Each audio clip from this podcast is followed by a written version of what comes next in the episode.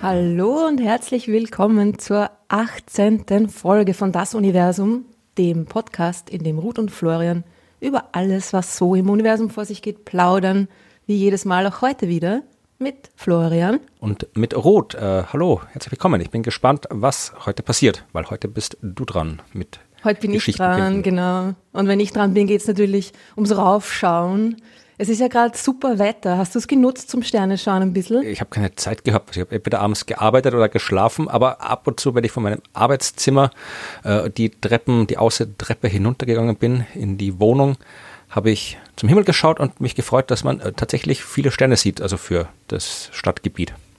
Ja, ist im Baden ein bisschen besser als in Wien, oder? Weiß ich Glaube gar nicht. Ich. Kommt darauf an, in welche. Richtung man schaut. Wenn wir, äh, wenn ich jetzt hier quasi Richtung äh, Norden schaue, äh, da ist ja leider Wien und kann man auch nichts machen dran.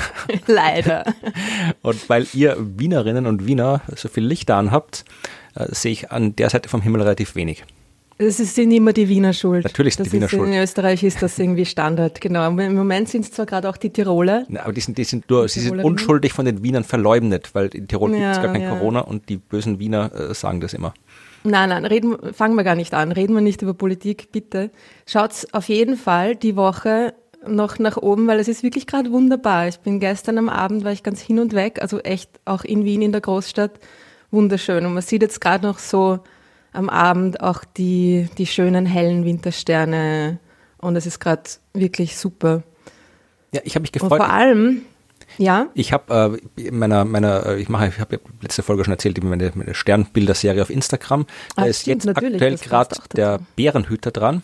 Und dann habe ich oh. mich gefreut, dass ich genau den Bärenhüter auch äh, sehen konnte jetzt. Also genauso, genauso wie ich ihn gezeichnet habe. Also nicht ganz so, wie ich ihn gezeichnet habe, aber. Den habe ich noch nicht gesehen. Hat, hast, ihm, hast ihm eine schöne Frisur gegeben? Deine Frisuren sind immer sehr Ja, naja, ich kann ja nicht zeichnen. Ich muss halt irgendwas auf den Kopf tun, dass man weiß, das ist ein Kopf. Darum kriegen die immer einen Hut oder irgendwelche komischen Haare da drauf auf den Kreis, der der Kopf ist. Mhm. Also habe ich dann den Bärenhüter gemalt. Mit äh, entsprechender Frisur natürlich. Äh, ja, also ich habe dann, weil den sieht man nicht am Himmel. Also das ist der Stern am Himmel, aber die, dass man halt wirklich so schön den Arctur kann man ja schön sehen. Das ist ja, glaube ich, der, der dritthellste Stern der überhaupt, Stern. oder? Mhm. Der also, hellste Stern überhaupt? Na. Wie? Am Himmel? Der dritthellste. Ach so, der dritthellste. Das ist, glaube ich, Arctur, um, oder? Ähm, ja, kommt ungefähr hin, ja. Und also der Sirius ist der hellste und ich glaube, was ist dann? Vega? Nee, ist nicht Canopus. Nein. Oder ich weiß jetzt gar nicht, ich weiß immer nicht, die, die Statistiken für Nord- und Südhimmel und Gesamthimmel bringe ich oft durcheinander, aber Canopus ist, glaube ich, auch ziemlich hell. Okay. Also ich glaube, äh, ich, ich glaube, es ist äh, tatsächlich, es ist, äh, Arctur ist der hellste am Nordhimmel. Also nicht der hellste, den man von der nördlichen Hemisphäre aus sehen kann, aber der hellste. Der hellste, der, der über dem Äquator ist. Genau, also der wie so mhm. nördliche mm. breite quasi Koordinatenangabe hat. Mhm. Mhm. Also er ist auf und jeden Fall hell. Super, man über, man ja, und ist auch super rötlich. Ja? Genau. Das ist sehr schön zu sehen, dass dann ein roter Riese ist. Der ist auch irgendwie so ähm, Maßbahndurchmesser, oder? Ich glaube sogar größte. Oder? Er ist auf jeden Fall recht nah. Also äh, hm. ich mache jetzt hier so äh, live äh, Wikipedia. Äh, er ist tatsächlich yeah. Radius 25 äh, Sonnenradien. Also ist jetzt nicht so, weiß nicht, wie, okay, 25 Sonnenradien reicht, aber ist auf jeden Fall groß. Also also wenn man sich, es gibt ja in der Wikipedia ein Bild äh, und da ist die Sonne ganz klein und der Arctur ganz groß, was jetzt nicht mhm. großartig mhm. hilft als Visualisierung, aber äh, naja, also Maßbahn nicht, also so groß ist er noch nicht. Und halt. Nein, nein, das ist, das ist weniger als die Erdbahn auf ja, jeden Fall. Also das ist also. irgendwie mehr so zwischen, zwischen Merkur und Venus ja, irgendwo. also schon groß, aber nicht Also du bräuchtest 100 Sonnenradien für die, für, damit du bis zur Erdbahn Erde. kommst. Genau, genau. Ja. Aber er ist nur 36 Lichtjahre weit weg, aber halt die 200-fache Leuchtkraft der Sonne, das heißt, er ist schon, schon ordentlich hell. Ja, und den sieht man dann so ein bisschen später am Abend. Ne? Um, genau, was man gut am frühen Abend sieht und was eben ein bisschen ähnlich ausschaut wie der Arcturus, ist der Mars. Genau, da weiß ich jetzt gerade nicht, wo der gerade sich rumtreibt, das weißt du sicherlich. Der ist so im Südwesten, also eher, eher schon am so am Untergehen dann am Abend schon, ja. Und am 18. Februar, also übermorgen, ja. von quasi von Erscheinungsdatum gerechnet dieses Podcasts, da ist es, da ist es ganz schön, weil da ist gerade der Mond, der zunehmende Mond, noch so recht schmale Mondsichel, direkt neben dem Mars, geht direkt unterhalb vom Mars vorbei, der Mond am 18. Februar am Abend. Also das wird ein, ein, ein sehr hübsches äh, Schauspiel. Ja, vor allem, weil man da auch hinschauen kann und dann passiert ja auch was. Und da landet ein Raumschiff am Mars, genau zur gleichen Zeit. Ja, also wenn es so ungefähr um neun am Abend oder ich glaube äh, kurz vor zehn, zwischen neun und zehn Uhr am Abend mitteleuropäischer Zeit, ähm, hinschaut, dort zu der, zu der Mondsichel und dem, dem hellen roten Punkt direkt, direkt daneben, ähm, dann stellt euch vor, das ist der Mars und da landet gerade Perseverance, der neue Mars Rover von der NASA. Was man aber nicht sehen kann, ja. Also. Naja. Leider. Aber ich finde es irgendwie schon super, sich das vorzustellen. Also ja, natürlich. natürlich. Sieht man einen roten Punkt, aber irgendwie eben genau dann, wenn man hinschaut, also wenn man, man kann sich, glaube ich, aussuchen, entweder man schaut auf den Computerbildschirm und verfolgt den NASA-Livestream, den es natürlich gibt, schon vom Nachmittag an machen sie einen super Livestream mit allen äh, Bipapo-Interviews, Ingenieure, Wissenschaftler, lalala. die NASA ist da immer recht, ähm, recht gut in solchen Sachen. Und da kann man entweder die Zeit vorm, vorm Computerbildschirm verbringen und das so verfolgen oder man schaut kurz raus und, und schaut ihn sich live an, den Mars, und stellt sich vor, dass da gerade dieses Ding irgendwie runterrauscht. Ja, wir hätten eigentlich, äh, wir hätten ja eigentlich äh, den Livestream vorbereiten sollen. Also hätten, wenn wir, wenn wir technisch in der Lage dazu wären, unsere Bilder live ins Internet zu streamen, was wir noch nicht sind, vielleicht sind wir es irgendwann, dann hätten wir diese, diese Mars-Landung live begleiten können in Farbe und äh, im Bunt und mit Bildern von uns, aber wir sind froh. unsere Bilder, so Bilder von uns, wie wir da sitzen vorm genau. Mikro mit Kopfhörern auf und reden oder was? Genau, und wie wir dann äh, kommentieren, was so live passiert. Ja, so nebeneinander irgendwie und äh, dazwischen so Splitscreen, dazwischen genau. gibt's dann noch die, die Live-Einschaltungen. Ja, ja, das machen wir dann, wenn Menschen am Mars landen, ja? Ja, Vielleicht kriegen wir es vorher auch schon hin. Das ist technisch nicht ganz, ganz äh, simpel. Aber äh, es gibt also jemanden, wir können auch mal Werbung für die Konkurrenz machen. Wir, also Konkurrenz, es gibt ja keine Konkurrenz. Je mehr Wissen in der Welt ist, umso besser. Aber äh, die äh, beiden von äh, Methodisch Inkorrekt, Nikolas und Reinhard, also den Podcast werdet ihr vielleicht kennen. Äh, wenn nicht, hört ihn euch an. Und die machen genau das. Die machen irgendwie einmal die Woche auch so einen äh, ja, Podcast mit Bild quasi, also einen Livestream. Und ich glaube, mich zu erinnern, dass die gesagt haben, sie machen genau das. Also sie begleiten genau diese Maßnahmen. Also ihr könnt euch ja vorstellen, äh, dass das quasi hier, dass da nicht Nikolaus und Reinhard sitzen, sondern dass da ich und äh, Ruth sitzen. Das ist so, so also wenn irgendwie, passt auch, also, also Nikolaus ist auch, äh, Reinhard ist auch ein bisschen, hat auch eher weniger Haare, so wie ich, und äh, Nikolaus hat längere Haare, äh, so wie du, aber du bist natürlich sehr viel, sehr viel. Also Nikolaus, also stellt euch einfach, wir können, kann man irgendwie so, vielleicht gibt es so Add-ons oder irgendwie sowas, die man sich so drüber basteln kann und dann können wir einfach Ja, genauso wie dieser Anwalt, der in dem genau. Video gefangen war. Genau so machen wir das. Wir machen Filter von uns und dann kann man, na gut. Aber, mhm. Ja, also aber es, es, du wirst, äh, hast ja gesagt, es gibt den NASA-Livestream, aber wenn ihr das Ganze quasi von, von äh, deutschsprachigen äh, Wissenschaftskommunikatoren ähm, kommentiert haben wollt, dann äh, sind, glaube ich, das ist der methodisch inkorrekt oder optisch inkorrekt heißt der Stream ja, wenn sie dann das quasi im Video live machen, dann könnt ihr euch das anschauen und wenn das nächste Mal irgendwas auf dem Mars landet, dann, dann sind vielleicht wir auch technisch schon so weit fortgeschritten, dass wir uns äh, live mit unseren Köpfen ins Internet wagen können. Ja, naja, lang dauert es wahrscheinlich nicht mehr. Also ich, ich glaube eh, ähm, in zwei Jahren, das beim, beim nächsten Startfenster ist eh schon die nächste europäische Mission wieder dran mit dem zum Mars fliegen. Also haben wir noch ungefähr so, naja, ungefähr zwei Jahre haben wir noch, bis das nächste Drum am Mars landet. Naja, stimmt gar Wollte nicht. Wollte gerade sagen, da ist ja noch mehr. Ah, da ist, da ist noch was davor. Es sind ja gerade drei Missionen zum Mars unterwegs, beziehungsweise eigentlich schon dort sind im, im Juli 2020 gestartet, alle drei, weil da eben so ein günstiges Fenster war.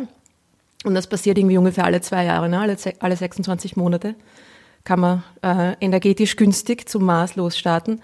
Und genau, die Mars 2020 Mission von der NASA war, war nur eine Mission. Äh, und es gibt dann noch eine, eine chinesische Mission und eine arabische Mission. Und die sind auch ziemlich interessant. Und mehr sagen wir nicht dazu. das war. Und die, gut, die, die chinesische Mission ist die, die jetzt quasi als nächstes nach äh, Perseverance auf dem Mars landen soll. Genau weiß man es noch nicht, weil die sich zuerst noch den Mars ein bisschen genauer aus der Entfernung anschauen wollen. Was die Kapitalisten über den Mars gesagt genau. haben, stimmt, bevor sie selbst landen, oder wie? So in die Richtung, ja.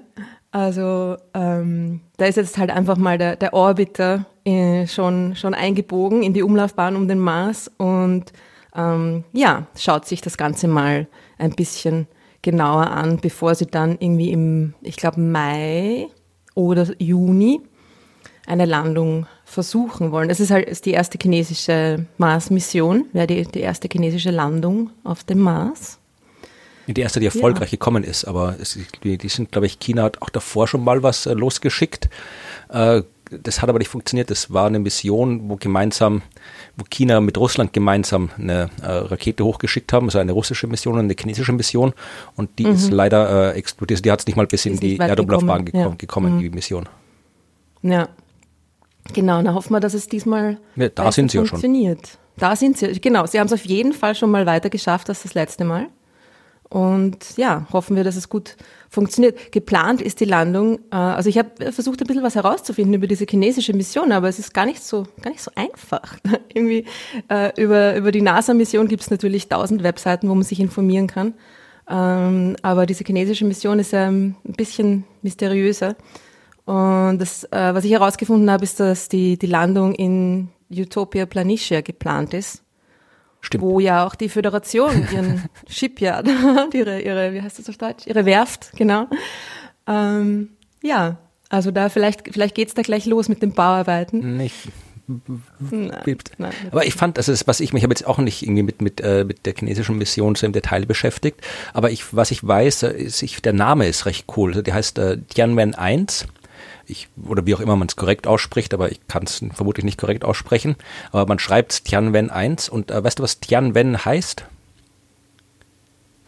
Heavenly Questions. Genau, die Himmelsfrage. Das finde ich cool. Das ist mhm. irgendwie, das ist finde ich ein schönes, schönes, also ich erzähle so diese, diese dramatischen Maße wie Durchhaltevermögen, Perseverance oder Perseverance Maß und Spirit und Opportunity, also diese typischen amerikanischen irgendwie, dieser Pathos, der da ins Weltall geschickt wird. Also meine, gut, ja. China ist jetzt auch nicht frei vom Pathos, was die da so machen, also die, äh, ganz im Gegenteil.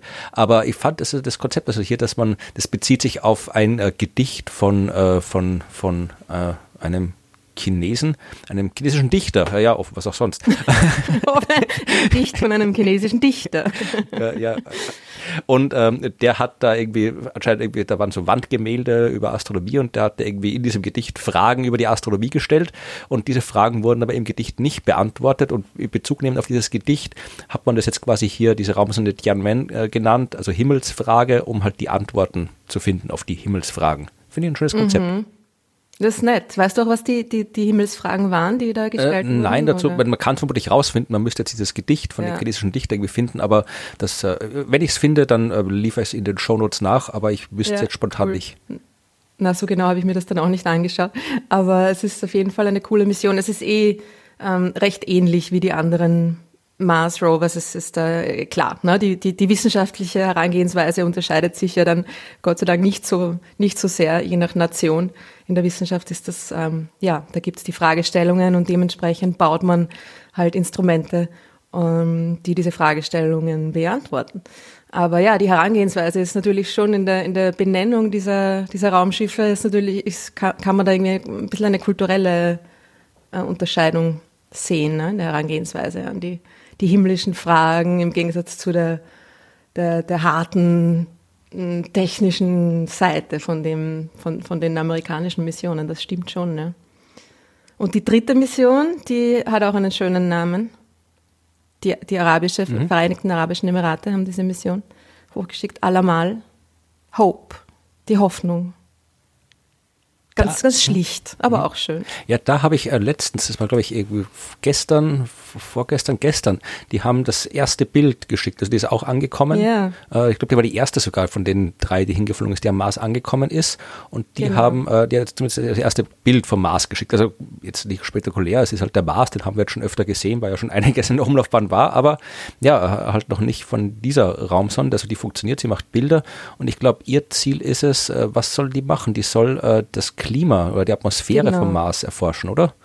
Genau, das ist quasi eine Art ähm, Wettersatellit. Ja. Die soll, also macht jeden Tag eine, eine, eine Wettervorhersage quasi vom Mars, äh, untersucht das Klima, atmosphärische Bewegungen und so weiter, soll auch den, den Wasserverlust des Mars untersuchen. Das ist ja noch eins der, der Rätsel. Es ist mittlerweile schon ziemlich klar, dass der Mars früher, also vor sehr langer Zeit, ähm, mit Wasser bedeckt war, ähnlich wie die Erde. Und dann jede Menge Wasser verloren hat, um, um so auszusehen, wie er es jetzt tut. Ähm, wie genau oder wann genau dieser Wasserverlust aber passiert ist, ist, ist noch unklar. Und da, da soll diese Sonde auch Klarheit bringen. Also Details sind unglaublich, weil das im groben Ganzen das Bild weiß man schon, weil halt der Mars äh, sein Magnetfeld verloren hat was daran liegt, dass der Mars kleiner ist als die Erde. Das heißt, der Mars ist schneller ausgekühlt und deswegen ja. ist sein heißer Kern, also der Mars hatte, so wie die Erde es immer noch hat, einen Kern aus, äh, aus Metall. Und äh, bei der Erde hast du quasi eben einen festen Kern, umgeben von einem flüssigen Metallkern. Und diese flüssigen metallischen Ströme bewegen sich halt. Und mit dieser Bewegung erzeugen sie ein Magnetfeld. Und das war auch beim Mars so. Und dann ist aber der Mars, weil er kleiner ist, äh, viel schneller ausgekühlt. Dann ist dieses flüssige Metall fest geworden, hat sich nicht mehr bewegt, weswegen der Mars kein Magnetfeld mehr hat, weswegen der Sonnenwind, also die geladenen Teilchen, die die Sonne ins All schließt, äh, auf die Atmosphäre des Mars getroffen sind. Diese Teilchen kann man sich ein bisschen wie so ein Sandstrahler vorstellen. Ja? Also die, die schnellen, harten, geladenen Teilchen haben die Atmosphärenteilchen da quasi so immer so rausgekickt ins All, bis die Atmosphäre sich verflüchtigt hat. Und der Mars hat ja so gut wie keine Atmosphäre mehr. Und äh, ja, wenn du keine Atmosphäre mehr hast und keinen entsprechenden Druck mehr hast, dann kriegst du natürlich auch kein flüssiges Wasser an der Oberfläche. Dann, dann, dann äh, evaporiert, Kocht dir das, das ja, weg. verkocht dir ja. das weg. Ja. Mhm. Also das ist so die, das, das, das grobe Bild, das ja auch meines, soweit ich weiß, ja auch nicht widerlegt ist. Also das ist ja immer noch das aktuelle Bild, aber die Details, wie du gesagt hast, da wann genau das ist und wie es im Detail passiert ist und wo das Wasser vielleicht noch übrig geblieben ist und so, da ist ja, da, da ist noch einiges zu beantworten. Da ist noch einiges unklar. Ja, genau. Und um die Atmosphäre geht es ja auch bei dem anderen coolen Experiment wieder zurück zu, zu Mars 2020, zu Perseverance. Das ist ja nicht nur ein Rover, sondern der hat einen kleinen Hubschrauber in, in seinem Bauch versteckt, dieser Rover. Ingenuity. Wieder so ein Name, ne? Ähm, obwohl Ingenuity finde ich ein bisschen besser. Es ist irgendwie Genialität oder, oder Einfallsreichtum, könnte man irgendwie sagen. Also, ja, Einfallsreichtum mag ich besser als Genialität.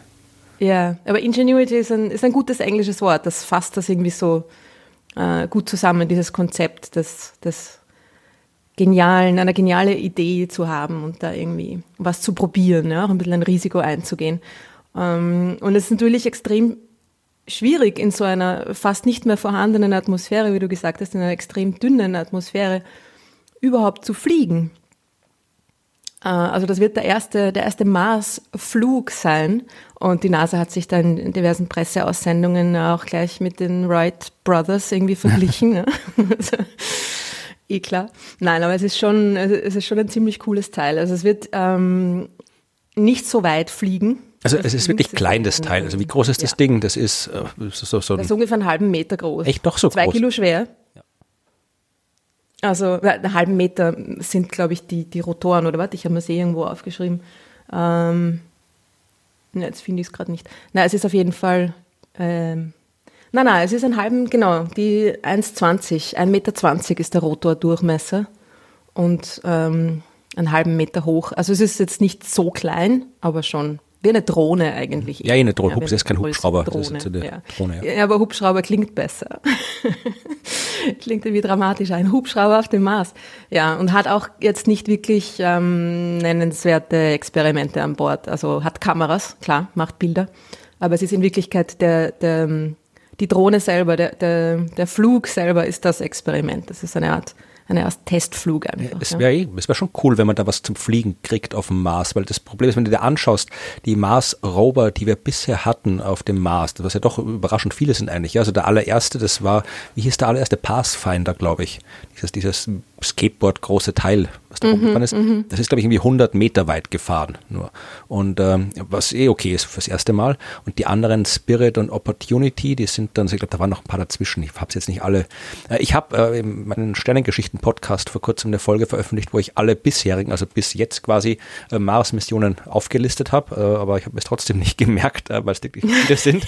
aber auf jeden Fall, also kann man dann nachher diese beiden wirklich größeren Rover Spirit und Opportunity, das ist wirklich, also die, die vor allem, also ich glaube, Spirit ist äh, ist irgendwie sieben, acht Jahre lang aktiv gewesen und hat irgendwie auch so sieben, acht Kilometer geschafft.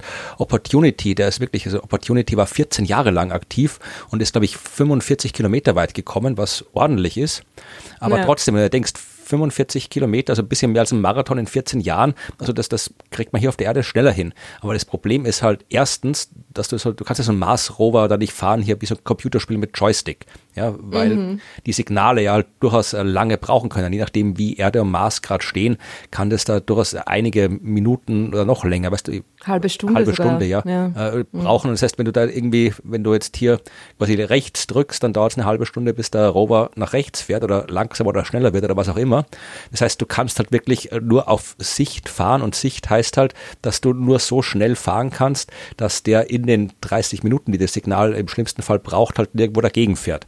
Ja, das heißt, mhm. die fahren da wirklich irgendwie, du schaut der erstmal, wo, wie schaut's aus, dann wird irgendwie so ein Kurs geplant, dann wird der, der, der Kurs irgendwie einprogrammiert, irgendwie geschickt, dann fährt der ein Stückchen, dann schaut er wieder. Also du kommst halt nur sehr, sehr langsam voran. Äh, und wenn du fliegen kannst, natürlich musst du auch aufpassen, kannst auch nicht irgendwie so auf, einfach so durch die Gegend fliegen, aber da ist halt wesentlich weniger, gegen das du fliegen kannst. Ja? Also das wäre natürlich schon cool, da kannst du wesentlich größere Distanzen zurücklegen. Ja, es ist halt auch unwahrscheinlicher, dass man gegen etwas fährt oder fliegt, weil ähm, es da halt dann ja, nicht so riesige Hindernisse auch gibt oder eher weniger. Ja. Aber es ist natürlich auch so, dass diese, diese Drohne nicht jetzt so ferngesteuert. Ich stelle mir nicht mehr vor, dass sie im Kontrollraum sitzen und so einen kleinen Joystick in der Hand haben, so einen roten Hebel und irgendwie. Äh, nein, das, ist, das, das Teil ist äh, auch äh, ziemlich autark. Also das trifft auch selbst Entscheidungen und ähm, bestimmt seine, seine eigene nächste Handlung und so weiter. Muss es ja auch, ne? Du kannst nicht immer irgendwie eine halbe Stunde warten, bis, ähm, bis du diverse äh, Readings wieder zurückbekommst und dann Entscheidungen triffst. Ja. Hat auch eine eigene Energieversorgung, eine eigene Heizung, damit es in der Nacht nicht einfriert. Es ist ja kalt dort auf dem Mars. Ja, ja, also es ist schon ziemlich cool. Ja. Äh, und was auch ziemlich cool war, ist eine, eine, noch eine, eine, weitere Geschichte, die mit diesem Helikopter zusammenhängt. Äh, nämlich, es könnt, könnte dieser, dieser Helikopter eine Gefahr für den Mars darstellen, da ist ein Artikel rausgekommen. Will the Mars helicopter induce local Martian atmospheric breakdown? Ja, will er, also tut er. Also, erklär mal, worum es geht. ein atmosphärischer ist, Breakdown klingt schon mal sehr, sehr katastrophal. Genau, will der, will, wird dieser Helikopter die Marsatmosphäre zum Zusammenbruch bringen? Nein, natürlich nicht. Nein, es ist äh, mal, ich glaube, es ist irgendwie ein gutes Beispiel für eine, eine Situation, wo es mal andersrum ist. Normalerweise sind ja die, die Papers eher langweilig betitelt und die, die Press Releases dann irgendwie, wuhu, machen irgendwas draus, was gar nicht stattfindet. Äh, in dem Fall ist es ja eigentlich gar nicht so dramatisch, es klingt nur so dramatisch. Bei dem Atmospheric Breakdown geht es ja um den elektrischen Breakdown. Ich habe das auch nachschauen müssen. Ne? Äh, das ist der Punkt, wo ein äh, Isolator elektrisch leitfähig wird. Okay, wie macht er das? Und durch eine, eine hohe Spannung. Also normalerweise, wenn die, wenn die Dichte hoch ist, brauchst du eine sehr hohe Spannung, um einen Isolator wie Luft zum Beispiel, das ist ein sehr guter Isolator, ähm, leitfähig zu machen. Du musst quasi diese, diese Isolation überbrücken, überspringen und eine, eine sehr, sehr hohe Spannung, die kann das. Äh, und wenn diese Spannung dann oder dieser, dieser Isolator überbrückt ist, dann kommt es zu einer Entladung. Ein Blitz zum Beispiel ist die Standard, das Standardbeispiel. Ja. Äh, jetzt ist aber so, dass am Mars Dichte und, und Druck der Atmosphäre wesentlich geringer ist. Das heißt. Ja, die haben auch nur CO2, das ist auch nicht die Luft im eigentlichen Sinne, sondern im Wesentlichen hauptsächlich CO2 dort, die Atmosphäre, oder? Ja, genau. Es ist natürlich auch eine andere Zusammensetzung, klar, aber das, das Hauptding ist eben die, die geringe Dichte der Marsatmosphäre. Er hat irgendwie ein Prozent der Dichte der Erdatmosphäre, die Marsatmosphäre. Dort ist an der, an der Oberfläche des Mars hat einen Luftdruck oder Luft, wie man das dann nennen würde, Mars, Mars-Luftdruck, von, ähm, der vergleichbar ist mit dem Luftdruck auf der Erde in 30 Kilometern Höhe. Ja gut, da ist nicht mehr viel. Da ist nicht mehr viel. Und eben dementsprechend muss, müssen Astronauten natürlich einen Druckanzug äh, tragen, weil auch, ähm, was ja auch mit dem Wasser auf der Oberfläche passiert ist, äh, jegliche Flüssigkeit bei, bei so geringen Drücken sofort zum Kochen anfängt. Also schon bei bei Körpertemperatur oder Oberflächentemperatur am Mars beginnt Wasser zu kochen und ja, verflüchtigt sich. Ähm, ja, dementsprechend ist aber diese, diese Spannung, die notwendig ist, um, um den Isolator der Luft, die Isolat, Isolatoren, äh, Eigenschaften der Luft zu überspringen, die ist wesentlich geringer. Das heißt, schon ganz kleine, kleine Spannungen äh, können die Marsatmosphäre leitfähig machen. Und wo kommen diese Spannungen her? Die werden eben von dem Hubschrauber selbst erzeugt, von den Rotorblättern, von der Reibung der Rotorblätter mit, der, mit dem Sand in der Marsatmosphäre. Also es ist äh, Ladet sich statisch auf, oder wie? Richtig, genau. Das ist ganz einfach diese Reibungselektrizität. Triboelektrischer Effekt nennt man das. Ähm, und das ist also das, das was man landläufig als elektrostatische Aufladung das kennt. Luftballon an der Katze reiben. Luftballon an der Katze, ganz genau, so ist es. Katze und Verpackungsmaterial ist auch ein Klassiker. Da gibt es schöne Fotos, wenn man das googelt. Ähm, genau. Und ähm, am Mars passiert das genauso, natürlich ohne Luftballons und Katzen, aber die, die Reibung der Rotorblätter an der sandigen Atmosphäre führen dazu, dass sich das Ganze elektrostatisch auflädt und weil der Druck so gering ist, kann schon diese geringe, diese geringe Spannung, die da, die da vorhanden ist, zu diesem Breakdown, zu diesem das heißt, elektrischen Breakdown. Fliegt Ingenuity durch die Gegend und überall schlagen Blitze ein oder was passiert da? ja, genau so. das ist ein ziemlich cooles Bild. Naja, es sind dementsprechend kleine Spannungen. Insofern sind die, die Entladungen auch nur ähm, über eine, eine geringe Distanz äh, da. Also es ist jetzt nicht irgendwie so wusch, wusch, wusch, blitz, blitz. Ähm, es ist auch nicht so, dass, dass die Atmosphäre da irgendeinen Schaden nimmt. Klarerweise nicht einmal Ingenuity selber wird, wird Schaden nehmen. Das ist natürlich die nächste Frage. Uh, kann dadurch die, die Elektronik des Systems, dieser, dieser fragilen Drohne da irgendwie beschädigt werden. Nein, also es sind so niedrige Spannungen dass es, äh, und Ströme, dass es, dass es da zu keinen Beschädigungen kommen wird. Es ist eher so, ähm, wie Sie dann auch in diesem Artikel sagen, dass, äh, dass es ein, eher ein, ein, eine Möglichkeit für einen Test der elektrischen Eigenschaften der, der Marsatmosphäre darstellen kann. Also man kann die die Ingenuity da verwenden, um eben die, sich die, die elektrischen Eigenschaften der Marsatmosphäre genauer anzuschauen. Die kann das messen oder, oder, oder, oder wie schaut man das? Ah, das ist eine gute Frage. Naja, sie hat zwei Kameras. Also vielleicht kann man da irgendwie, ja, Bilder machen davon. Weil sonst hat sie ja eigentlich keine, keine Experimente an Bord.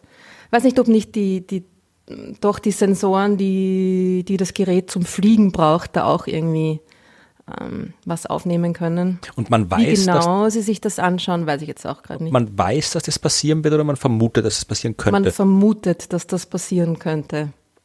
Genau. Also es sollte sich von dem, was man aus, von der Marsatmosphäre kennt, von dem, den, dem, der Dichte und dem Druck, den es dort hat, sollte, sollte das ähm, den den Modellrechnungen zufolge, die Sie eben angestellt haben in diesem Artikel, sollte es zu diesem Phänomen kommen.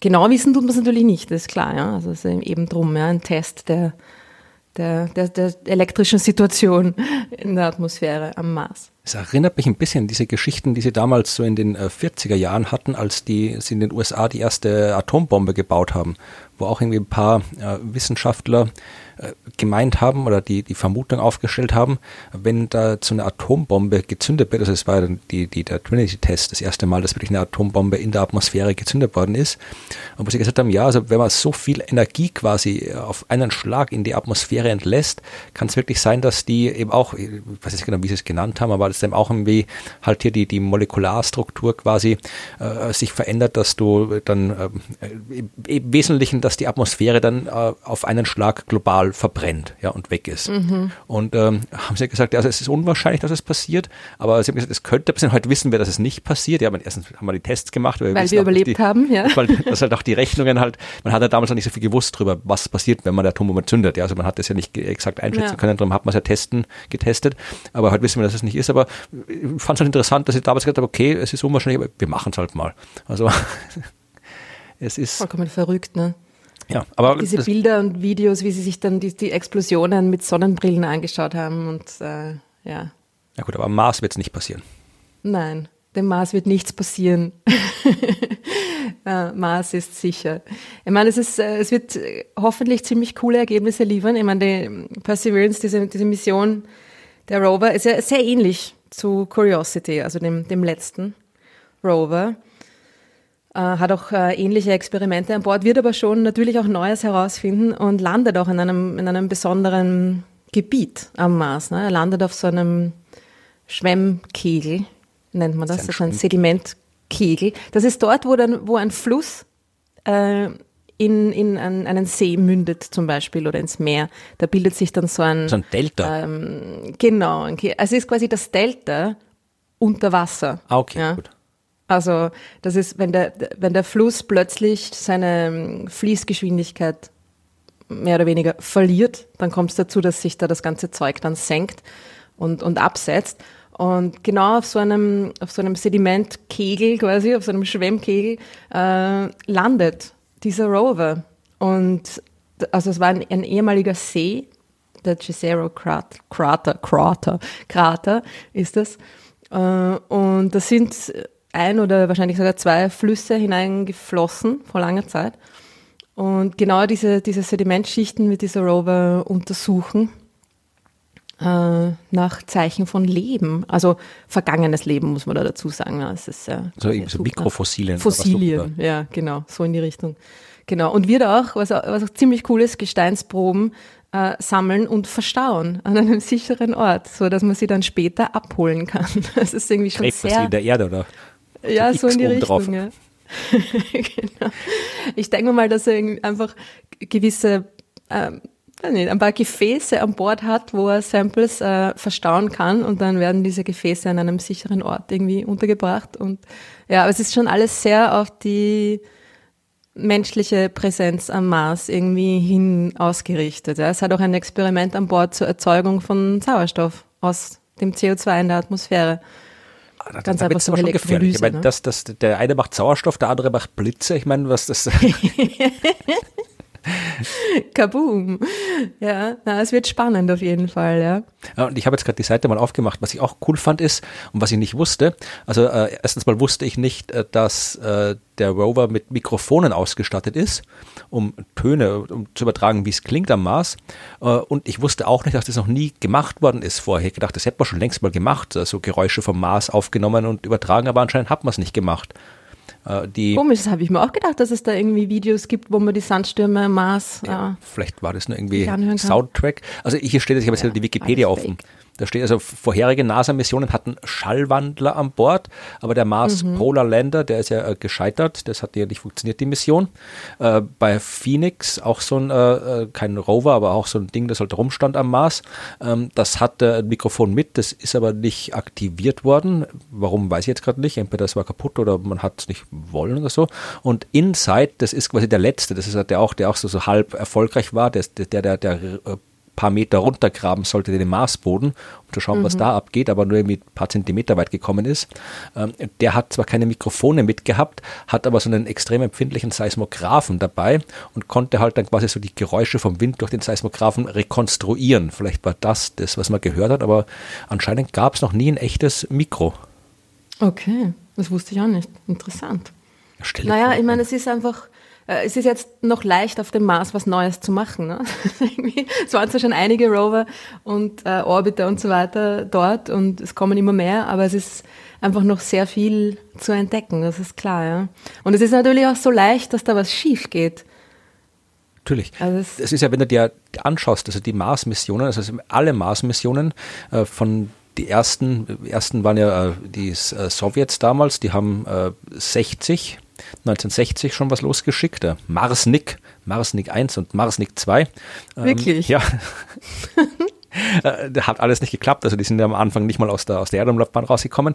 Aber wenn du dir anschaust, das habe ich in meiner, meiner Podcast-Folge von den schönen Geschichten eben für die Missionen bis halt jetzt äh, alles aufgeschlüsselt.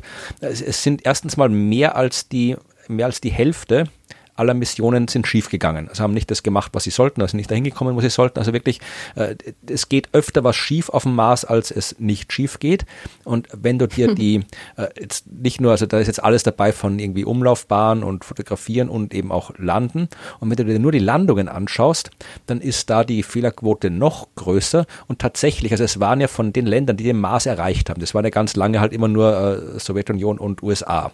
Dann kam irgendwann auch ähm, Europa dazu. Also die ersten, was haben andere probiert, also äh, Japan hat es mal probiert, aber das ist, äh, ist, hat nicht, den, ist, ist am Mars vorbeigeflogen. Äh, dann hat ähm, ähm, kam eben Europa mit Mars Express, das war 2003. Also erst 2003 hat überhaupt ein anderes Land, wenn wir jetzt Europa mal als Land nehmen, ein anderes Land mhm. als USA und äh, Russland in dem Fall dann äh, es geschafft, den Mars überhaupt erfolgreich zu erreichen. Das war 2003 mit Europa und gelandet ist eben außer von den USA noch überhaupt nichts. Also die Sowjets haben es nie geschafft zu landen. Die haben dann später probiert, äh, jetzt nicht mehr auf dem Mars zu landen, sondern die wollten und wollen immer noch auf Phobos landen, dem Marsmond. Also eben, das war die eine fehlgeschlagene Mission, wo auch der, der erste chinesische Mars-Sonde mit dabei war, die mhm. beide gemeinsam gestellt sind. Da hätten sie auf Phobos landen sollen. Und äh, die, die starten jetzt Phobos Grund, Grund hieß die, glaube ich, Phobos Grund. Ja, also weil die halt irgendwie Grund heißt also wie Boden, glaube ich, auf Russisch. Also ist ja deskriptive Bezeichnung, Phobos, Boden. Mhm. Da wollen wir sicher hin. auch ein Akronym für irgendwas Lustiges. Ich habe keine oder? Ahnung, aber ich glaube, es gibt irgendwie Phobos Grund 2 oder sowas, ist irgendwie geplant. Also ich glaube, die, die Russen wollen immer noch auf, auf Phobos. Aber wie gesagt, äh, die Russen haben es nicht geschafft zu landen. Äh, dann kam, äh, dann hat äh, Großbritannien, ja, deine alte Heimat, hat es ja probiert. Die haben da beim Mars Express einen eigenen, einen eigenen britischen äh, Lander mitgeschickt, der Beagle 2 äh, mhm. der es nicht geschafft ah, ja, hat. Das war die peinliche Geschichte, oder? Ich weiß nicht, ob sie peinlich war. War sie peinlich? Na, war das nicht das mit den, mit den verschiedenen nein, nein, äh, Einheiten? Das, das, das nein. war nicht, das war der Mars Polar Länder. Nein, nicht der Mars Polar Länder, ah. Mars Climate, irgendwas Mars Climate Orbiter war das. Das war die peinliche Geschichte, wo okay, sie die beiden okay. imperialen und äh, SI-Einheiten ja, ja. vermischt haben. Mhm. Beagle 2 ist einfach nur so, also man weiß, glaube ich, man, er ist gelandet, es war noch irgendwie der Nacht vom 24. auf den 25. Es war ja noch so schön getimed hier. Hat die Queen dann noch in ihrer Weihnachtsansprache erzählen können, oh. dass jetzt endlich der Union Jack auch auf dem Mars weht oder was auch immer dieses Ding da gemacht hat. Ich habe keine Ahnung. Hauptsache eine Fahne. Der, Queen of Mars oder sowas hätte sie da auch noch. Äh, jedenfalls äh, hat sie ist, sie ist glaube ich gelandet, aber man hat dann, es hat, Beagle hat dann nicht mehr geredet. Also man hat gewusst, das Ding ist irgendwie runtergeflogen und hat dann aber nie wieder was gehört von dem Teil.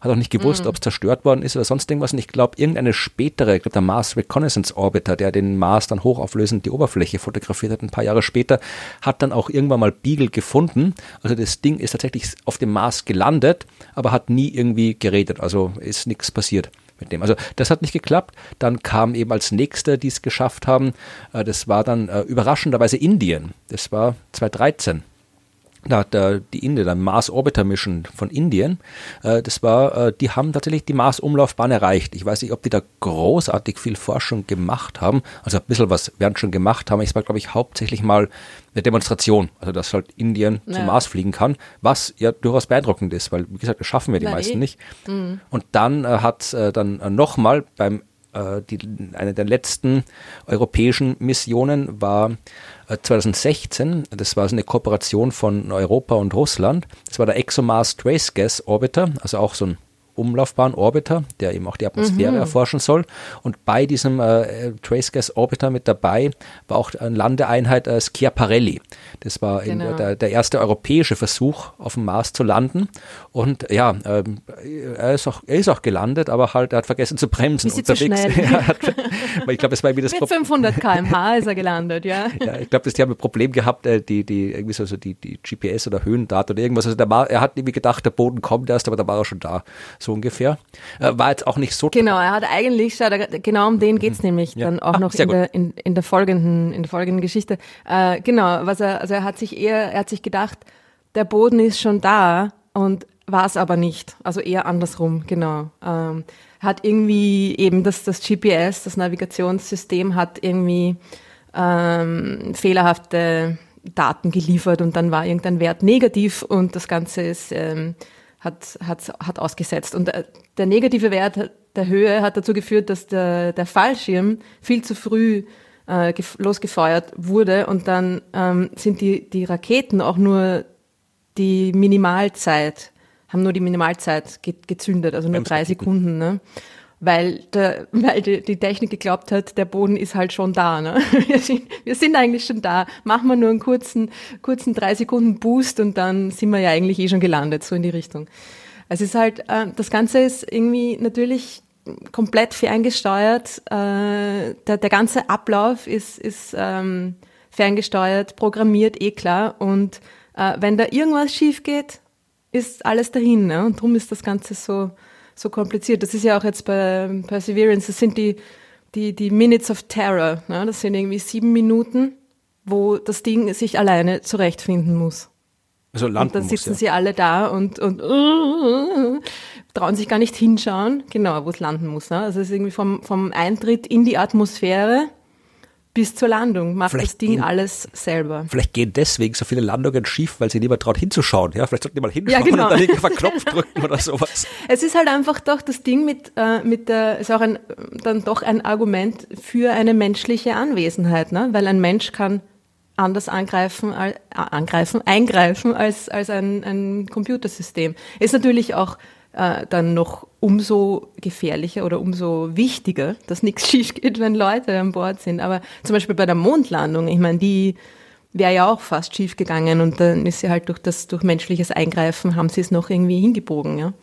Ja, das, glaube das Problem am, ja. das ist auch eines der, ein, eines der vielen, vielen, vielen, vielen Probleme, äh, Menschen zum Mars zu kriegen, äh, ist ja auch die Landung, weil das Problem ist, du hast halt, mhm. halt, äh, du musst halt irgendwie bremsen, weil, wie gesagt, sonst ist es ein Absturz, keine Landung, wenn du nicht bremst. Und ähm, das ist, es gibt halt äh, der Mars auf der Erde, wenn du so auf der Erde landest, äh, von, von äh, Weltraum aus, dann hast du halt einfach einen Fallschirm, oder nicht einfach, aber du hast halt einen großen Fallschirm, der halt funktioniert, weil die Erde eine dichte Atmosphäre hat. Äh, damit du auf dem Mars, also wenn du jetzt auf dem Mars, die, die Perseverance hat irgendwie, ich glaube, 1000, eine Tonne, also 1000 Kilogramm. Äh, das ist schon glaube ich, das Größte, was bis jetzt auf dem Mars runterkommen soll. Und mhm. da brauchst du halt schon mal einen gewaltigen großen äh, Fallschirm und der allein reicht auch noch nicht. Das heißt, du brauchst Bremsraketen und äh, selbst das reicht noch nicht. Also du musst dann, da haben wir diese, diesen, diesen, dieses absurde Konzept dieses Sky Grains. Das heißt, du hast der zuerst Raketenkran, ja. genau, du hast zuerst irgendwie einen, äh, zuerst wird es mit dem Fallschirm ein bisschen abgebremst, dann hast du eine Plattform, äh, die mit Raketen gebremst wird und in der Luft gehalten wird und von dieser Plattform wird das Ding dann runtergelassen. Also ganz früh hat man es ja einfach gemacht, hat man die im Wesentlichen große, äh, so große äh, Luftballone. ja, genau, runtergeschmissen lassen, aber das geht halt nicht, wenn das Teil der Tonne wirkt. Und das geht dann eben auch nicht, wenn du was hast, wo Menschen drin sind, weil da brauchst du ja viel, viel mehr. Da brauchst du die ganze Lebenserhaltung. Da hast du gleich mal wieder Größenordnung oder zwei mehr an Masse, was du da runterbringen musst. Da brauchst du dann irgendwie, weiß ich nicht, irgendwie Fallschirme, die so groß sind wie, keine Ahnung, ein paar Fußballfelder oder sonst irgendwas. Und äh, also das, das ist noch alles, meines Wissens nach, äh, Ideen gibt es natürlich, aber jetzt so ein richtiges Konzept, wo man sagt, okay, genau so machen wir es und genauso kommen Menschen sicher runter, mhm. gibt es meines Wissens nach noch nicht. Aber ich weiß auch nicht viel über das Thema, das muss man dazu sagen. Aber mm. Es ist, ja, also man sieht ja, wie gesagt, es ist bis jetzt außer den USA, hat es noch keiner geschafft, auf dem Mars mhm, zu landen. Ja. Ja, also das ist schon, also dieses, äh, dieses Konzept mit diesem Raketenkran ist schon äh, wirklich absurd. Man kann sich das auch anschauen, gibt es auch Videos auf YouTube. Ne? Es gibt auch diese Also Animationen, glaube ich, also Ja, genau, Animationen, nicht echte Videos, genau. Das fragen die Kinder im Planetarium auch immer. Ist das echt? Wer hat das gefilmt? Ja, genau. Äh, nein, es sind natürlich Animationen, aber es ist, äh, es gibt die, die neue jetzt auch, klarerweise, schaut sehr ähnlich aus, wie das Video von Curiosity. Ich meine, ist eh, hat sich bewährt, machen wir nochmal, ja, aber ich, ich wirklich, ich denke mir, wenn ich das sehe, denke ich mir jedes Mal, echt jetzt, das ist die beste Möglichkeit. Ich meine, das ist irgendwie an einem, an einem Seil von einem Raketenkran äh, heruntergelassen und ich meine, nee, es hat da, da kann schon echt Zweimal viel schief gehen. Es hat funktioniert, ja, eh, aber ja, na gut, hat sich bewährt, ja. Ja, werden wir sehen. Wenn jetzt, dann, wenn jetzt dann hier. Werden wir sehen, übermorgen. Wenn, ja, erstmal werden wir das sehen und dann, wie gesagt, werden wir sehen, wenn Tianwen äh, 1 dann irgendwann im Laufe des Jahres auch landet, ob dann das erste Mal ein anderes Land landen wird. ja, die machen das wahrscheinlich anders, oder? Ich habe keine Ahnung, Tianwen 1 ist vermutlich auch ja. kleiner, das Teil, oder? Also ja, das, ja, das, äh, was auf jeden Fall, es wird dann spannend, weil du hast ja vorhin schon gesagt, es gibt alle ungefähr zwei Jahre so eine Mars-Saison. Ja? Mhm. Und ähm, also, ja, ich schaue gerade hier, der Tianwen 1, der Rover ist, äh, ist, hat 240 Kilogramm. Ja, also der ist deutlich kleiner. Den kann man wahrscheinlich irgendwie durchaus anders runterkriegen. Aber das, alle, das liegt halt daran, dass halt der Mars bewegt sich äh, langsamer als die Erde, weil er weiter weg ist. Und äh, die Erde muss halt quasi über ein Stückchen, also während der Mars einmal rumgeht, geht die Erde halt, weiß ich gerade nicht, wie lange die rumbraucht, aber halt irgendwie mehr als einmal rum. Und äh, alle, ich glaube, es sind 26 Monate, 26 äh, mhm. Monate kommen die beiden, sind die halt beide quasi wieder nahe beieinander, also stehen zur gleichen Zeit auf der gleichen Seite der Sonne. Das heißt, wenn du in der Zeit, also das hast du so ein paar Monate Zeit, wenn du in der Zeit von der Erde zum Mars fliegst, brauchst du halt nur irgendwie so sechs bis zehn Monate und nicht irgendwie x Jahre, wie du vielleicht brauchen würdest, wenn du irgendwann fliegst. Das heißt, wenn du dir anschaust, wann so Mars-Missionen stattfinden, sind die halt immer so, äh, äh sind die immer so im, im Zwei-Jahres-Abstand. Ja, also hier hm. äh, ExoMars, Trace Gas Orbiter und Schiaparelli, das war 2016. InSight, dieser äh, erfolglose Buddler im Marsboden, war 2018. Jetzt im 2020, also sind die alle losgeflogen, kommen jetzt an, aber sind alle letztes Jahr im Sommer. Also hier äh, Al-Amal ist 19. Juli 2020 losgeflogen, Tianwen 1 am 23. Juli 2020 und hier äh, der der, der Rover und der Helikopter sind am 30. Juli 2020 losgeflogen. Also das clustert da immer alles. Und äh, 2022 ist dann die nächste Saison. Da wird es auch spannend. Da ist nämlich Europa wieder dran, ja. Da schickt Europa wieder jetzt quasi das, sie schicken jetzt das, was sie mit Schiaparelli testen wollen. Ja. genau. Das Schiaparelli war der Test für das, was jetzt kommt, nämlich der, der im ExoMars Rover heißt es. Und äh, ja, das ist das eigentliche Ding, wo sie halt probiert haben. Also hoffen sie, hoffentlich haben sie jetzt gelernt aus Schiaparelli, damit der ExoMars Rover das, das dann schafft. Ja, aber hat nicht die, die ExoMars, hat das nicht schon die, das Programm die heißt Mission ExoMars. auch geheißen. Ach so, das ja. Programm heißt also ExoMars Tracegas Orbiter und jetzt es kommt der ExoMars, ExoMars genau. Teil 2. Jetzt kommt, jetzt kommt der ExoMars Rover. Vorher war es der ExoMars Tracegas Orbiter. Jetzt kommt der ExoMars Rover und dann. Yeah. Und der Schiaparelli war ein Teil vom. Vom, vom, vom genau, der ist einfach mit dem, mit dem Tracegas Orbiter mitgeflogen. Verstehe. Und ich sehe auch gerade ja. hier in dieser Liste, dass äh, tatsächlich ähm, das, was du vorhin gesagt hast, dass der eben jetzt hier der, der äh, Persever wie spricht man es richtig aus, du weißt das? Perseverance. Perseverance, okay. Ich weiß, aber, ich weiß es aber auch nur, weil mich jemand darauf aufmerksam gemacht hat. Weißt du, irgendwie acht Jahre in England und ich glaube, ich habe die ganze Zeit Perseverance gesagt und niemand hat mir jemals gesagt, dass das falsch ist. so sind sie. Ja. Ja, also äh, dieser Rover, äh, der, äh, wie du richtig gesagt hast, bereitet Proben vor und äh, die Proben, die werden tatsächlich äh, vom, äh, die, die darf Europa abholen. Ja, es ist 2026, äh, gibt es den Sample Fetch Rover von der ESA und der mhm. sammelt die ein und bringt sie zum Mars Sample Retrieval Lander von der NASA. Ja, also äh, da landet anscheinend ein Teil von, also die NASA schickt äh, was auf dem Mars, das steht dann rum und äh, der Sample Fetch Rover, der Rover, der Europäer, fährt dann dahin zur Perseverance und sammelt die Proben ein, bringt die zurück und dann werden diese Proben, wenn ich diese äh, Animation, die schaut beeindruckend aus. Äh, das ist also das ist eine künstlerische Darstellung, da siehst du halt irgendwie so ein Teil auf dem Marsboden stehen, das schaut so ein bisschen aus, ja, also Solate und sowas und da das schießt so, so ein Projektil in die Luft, also schaut aus wie, wie eine komische Science-Fiction-Kanone oder sowas. Also äh, das dürfte dann alles 2026 stattfinden. Also bis dahin sollte dann Europa gelernt haben äh, zu landen, weil sonst äh, hat die Marskanone der NASA nichts, was sie zurückschießen kann. Marskanone. Aber es, es finde ich eh nett, dass sie da den Europäern irgendwie äh, eine, einen wichtigen Teil der Mission anvertrauen, weil normalerweise machen die ja auch alles selber, ne? Naja, also minimal, also es ist ja bei jeder, auch, auch wenn es eine reine NASA-Mission ist, arbeiten die auch zusammen. Ich glaube jetzt selbst hier bei der machen auch, dass irgendwie, ich glaube, der DLR, also Deutsche Zentrum für Luft- und Raumfahrt, mhm. macht da eben mit und so. Ich glaube, selbst sogar Österreich hat irgendwas gebaut, die eine oder andere Schraube jetzt für, für, für, den, für den Rover. Ich glaube, mal hier. Ja, Österreich hat auch ganz gute Weltraumtechnik. Genau, hier Mastcam. Das ist, glaube ich, die Kamera, die auf diesem komischen Masten steht, auf dem Rover. Also der Rover hat so einen großen Masten und da ist eine Kamera mhm. drauf und da hat äh, Johanneum Research in Graz und okay. Wien, glaube ich, irgendwie sind die äh, mitgebaut. Ich weiß nicht, was sie gebaut haben, aber irgendwas haben sie gebaut. ja, egal was. Hauptsache irgendwas. Wir sind dabei. Ja. Naja, auf jeden Fall ist dieser, dieser Trace Gas Orbiter eben von der letzten ExoMars oder ExoMars Teil 1 äh, Mission, der ist ja, also das war eh die Hauptmission, sagen wir jetzt mal. Ja. Natürlich wäre es cool gewesen, Schiaparelli auf der Oberfläche zu haben, aber der Trace Gas Orbiter zumindest ist äh, gut ins, in die Umlaufbahn um den Mars eingeschwungen und ähm, liefert Daten und neue Entdeckungen.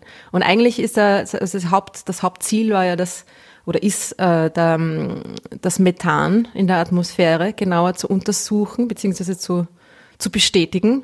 Das ist ja auch schon ähm, von, wie hieß die erste, 2003, 2004 Mission? Äh, Mars, Mars Express. Mars Express, genau. Die hat das ja, die hat das Methan in der Atmosphäre schon, schon detektiert. Und dieser Trace Gas Orbiter soll jetzt diese Trace Gas, ne, die Spuren äh, von, von diesem Methangas in der, in der Atmosphäre, deren Mengen und Verteilung und so weiter genauer untersuchen. Und äh, nebenbei hat aber auch noch was anderes äh, gefunden. Ja, warte, und, erzähl das gleich. Ich weiß noch nicht, ja. was du erzählst, aber ich, bevor du es erzählst, äh, vielleicht, wenn das jetzt nichts mit Methan zu tun hat, dann ist es einfach cool, dass, dass diese Suche nach Methan, ja, klingt ein bisschen obskur, wenn man nicht genau weiß, was da abgeht. Aber Methan mhm. ist auch extrem spannend, weil Methan eines der Gase ist, die zum Beispiel hier auf der Erde hauptsächlich von Lebewesen erzeugt werden. Ja, also genau. die, das machen Mikroorganismen, Bakterien und äh, so anderes kleines Viehzeug, die in den Gedärmen von größeren Lebewesen leben, also in Kühen zum Beispiel oder auch im Menschen. Und wenn halt dann da äh, die Kuh furzt oder auch der Mensch oder rülpst oder was auch immer, dann wird halt da unter anderem auch Methan freigesetzt, das von diesen Bakterien erzeugt wird, von diesen Mikroorganismen. Und es gibt auch nicht äh, biologische Quellen von Methan, aber äh, zumindest auf der Erde ist halt, also es gibt halt auch sehr viele biologische Quellen. Und die Frage ist halt, äh, wenn es im Marsboden, es ist ja immer noch nicht äh, erstens noch nicht widerlegt und immer noch plausibel, dass irgendwo im Marsboden äh, ja, sich irgendwelche zehn Mikroorganismen äh, halten können, leben können. Wir wissen, dass es von der Erde kennen wir Mikroorganismen, die durchaus in der Lage wären, unter solchen extremen Bedingungen zu leben. Also das mhm. hat man da ausprobiert. Also es ist es nicht unwahrscheinlich, dass, dass das am Mars vielleicht auch der Fall ist und dann könnten die auch Methan produzieren. Und ich glaube, einer der Gründe, warum man das macht, dass man eben das Methan sich so genau anschaut, ist eben auch, äh, mehr Indizien zu sammeln, um rausfinden zu können, ob das jetzt eine biologische oder eine geologische, geochemische Quelle ist. Ja, ganz genau. Ne? Durch die Verteilung, wenn das alles, äh, also, je nachdem, wo, die, wo dieses Methan vorkommt und in welchen Konzentrationen, kann man dann Rückschlüsse daraus ziehen, wie es erzeugt worden ist. Und das kann eben, ja, durch geologische Prozesse, Vulkanismus und so weiter, also ist jetzt der, der Mars nicht mehr, ist zwar nicht mehr aktiv, aber es gibt trotzdem noch Prozesse, die das auch, dieses Methan auch erzeugen könnten. Aber ja, äh, Bakterien, genau. Und darum ist dieses Methan so interessant und darum war das auch der, das hauptwissenschaftliche äh, Ziel dieser Trace Gas Orbiter Mission. Ähm, jetzt hat er aber neues Gas entdeckt. Neues Gas. Ein, genau, in einem ESA Press Release. ExoMars entdeckt neues Gas ähm, und findet Spuren von Wasserverlust auf dem Mars. Und dann, äh, es klingt schon wieder sehr spektakulär, neues Gas, so etwas, das, das, das wir noch nie gesehen haben. Alten und das Schrotte, auf der Erde, Erde mal rumfliegt, ja, neues Gas. ja, genau. HCl haben sie gefunden, Chlorwasserstoff, also überhaupt nichts Neues. Also es ist natürlich das erste Mal, dass sie dieses Gas ähm, auf dem Mars oder in der Marsatmosphäre detektiert haben. Aber natürlich, ich, ich finde diese Schlagzeile total bescheuert. Irgendwie ExoMars entdeckt neues Gas. Ich meine, das sagt irgendwie überhaupt nichts ja, aus. Aber, das ist halt ja. neu. Es muss halt irgendwie für die Medien, wenn neu drin steht, dann. Genau. genau. Und es sind in Wirklichkeit sind da in dieser Schlagzeile zwei verschiedene Studien zusammengepackt. Ja. In der einen geht es eben um, dieses, um, um diesen Chlorwasserstoff, der entdeckt wurde. Und in der anderen geht es um, eben um den Wasserverlust, von, wo wir am Anfang schon ein bisschen drüber geredet haben, ne?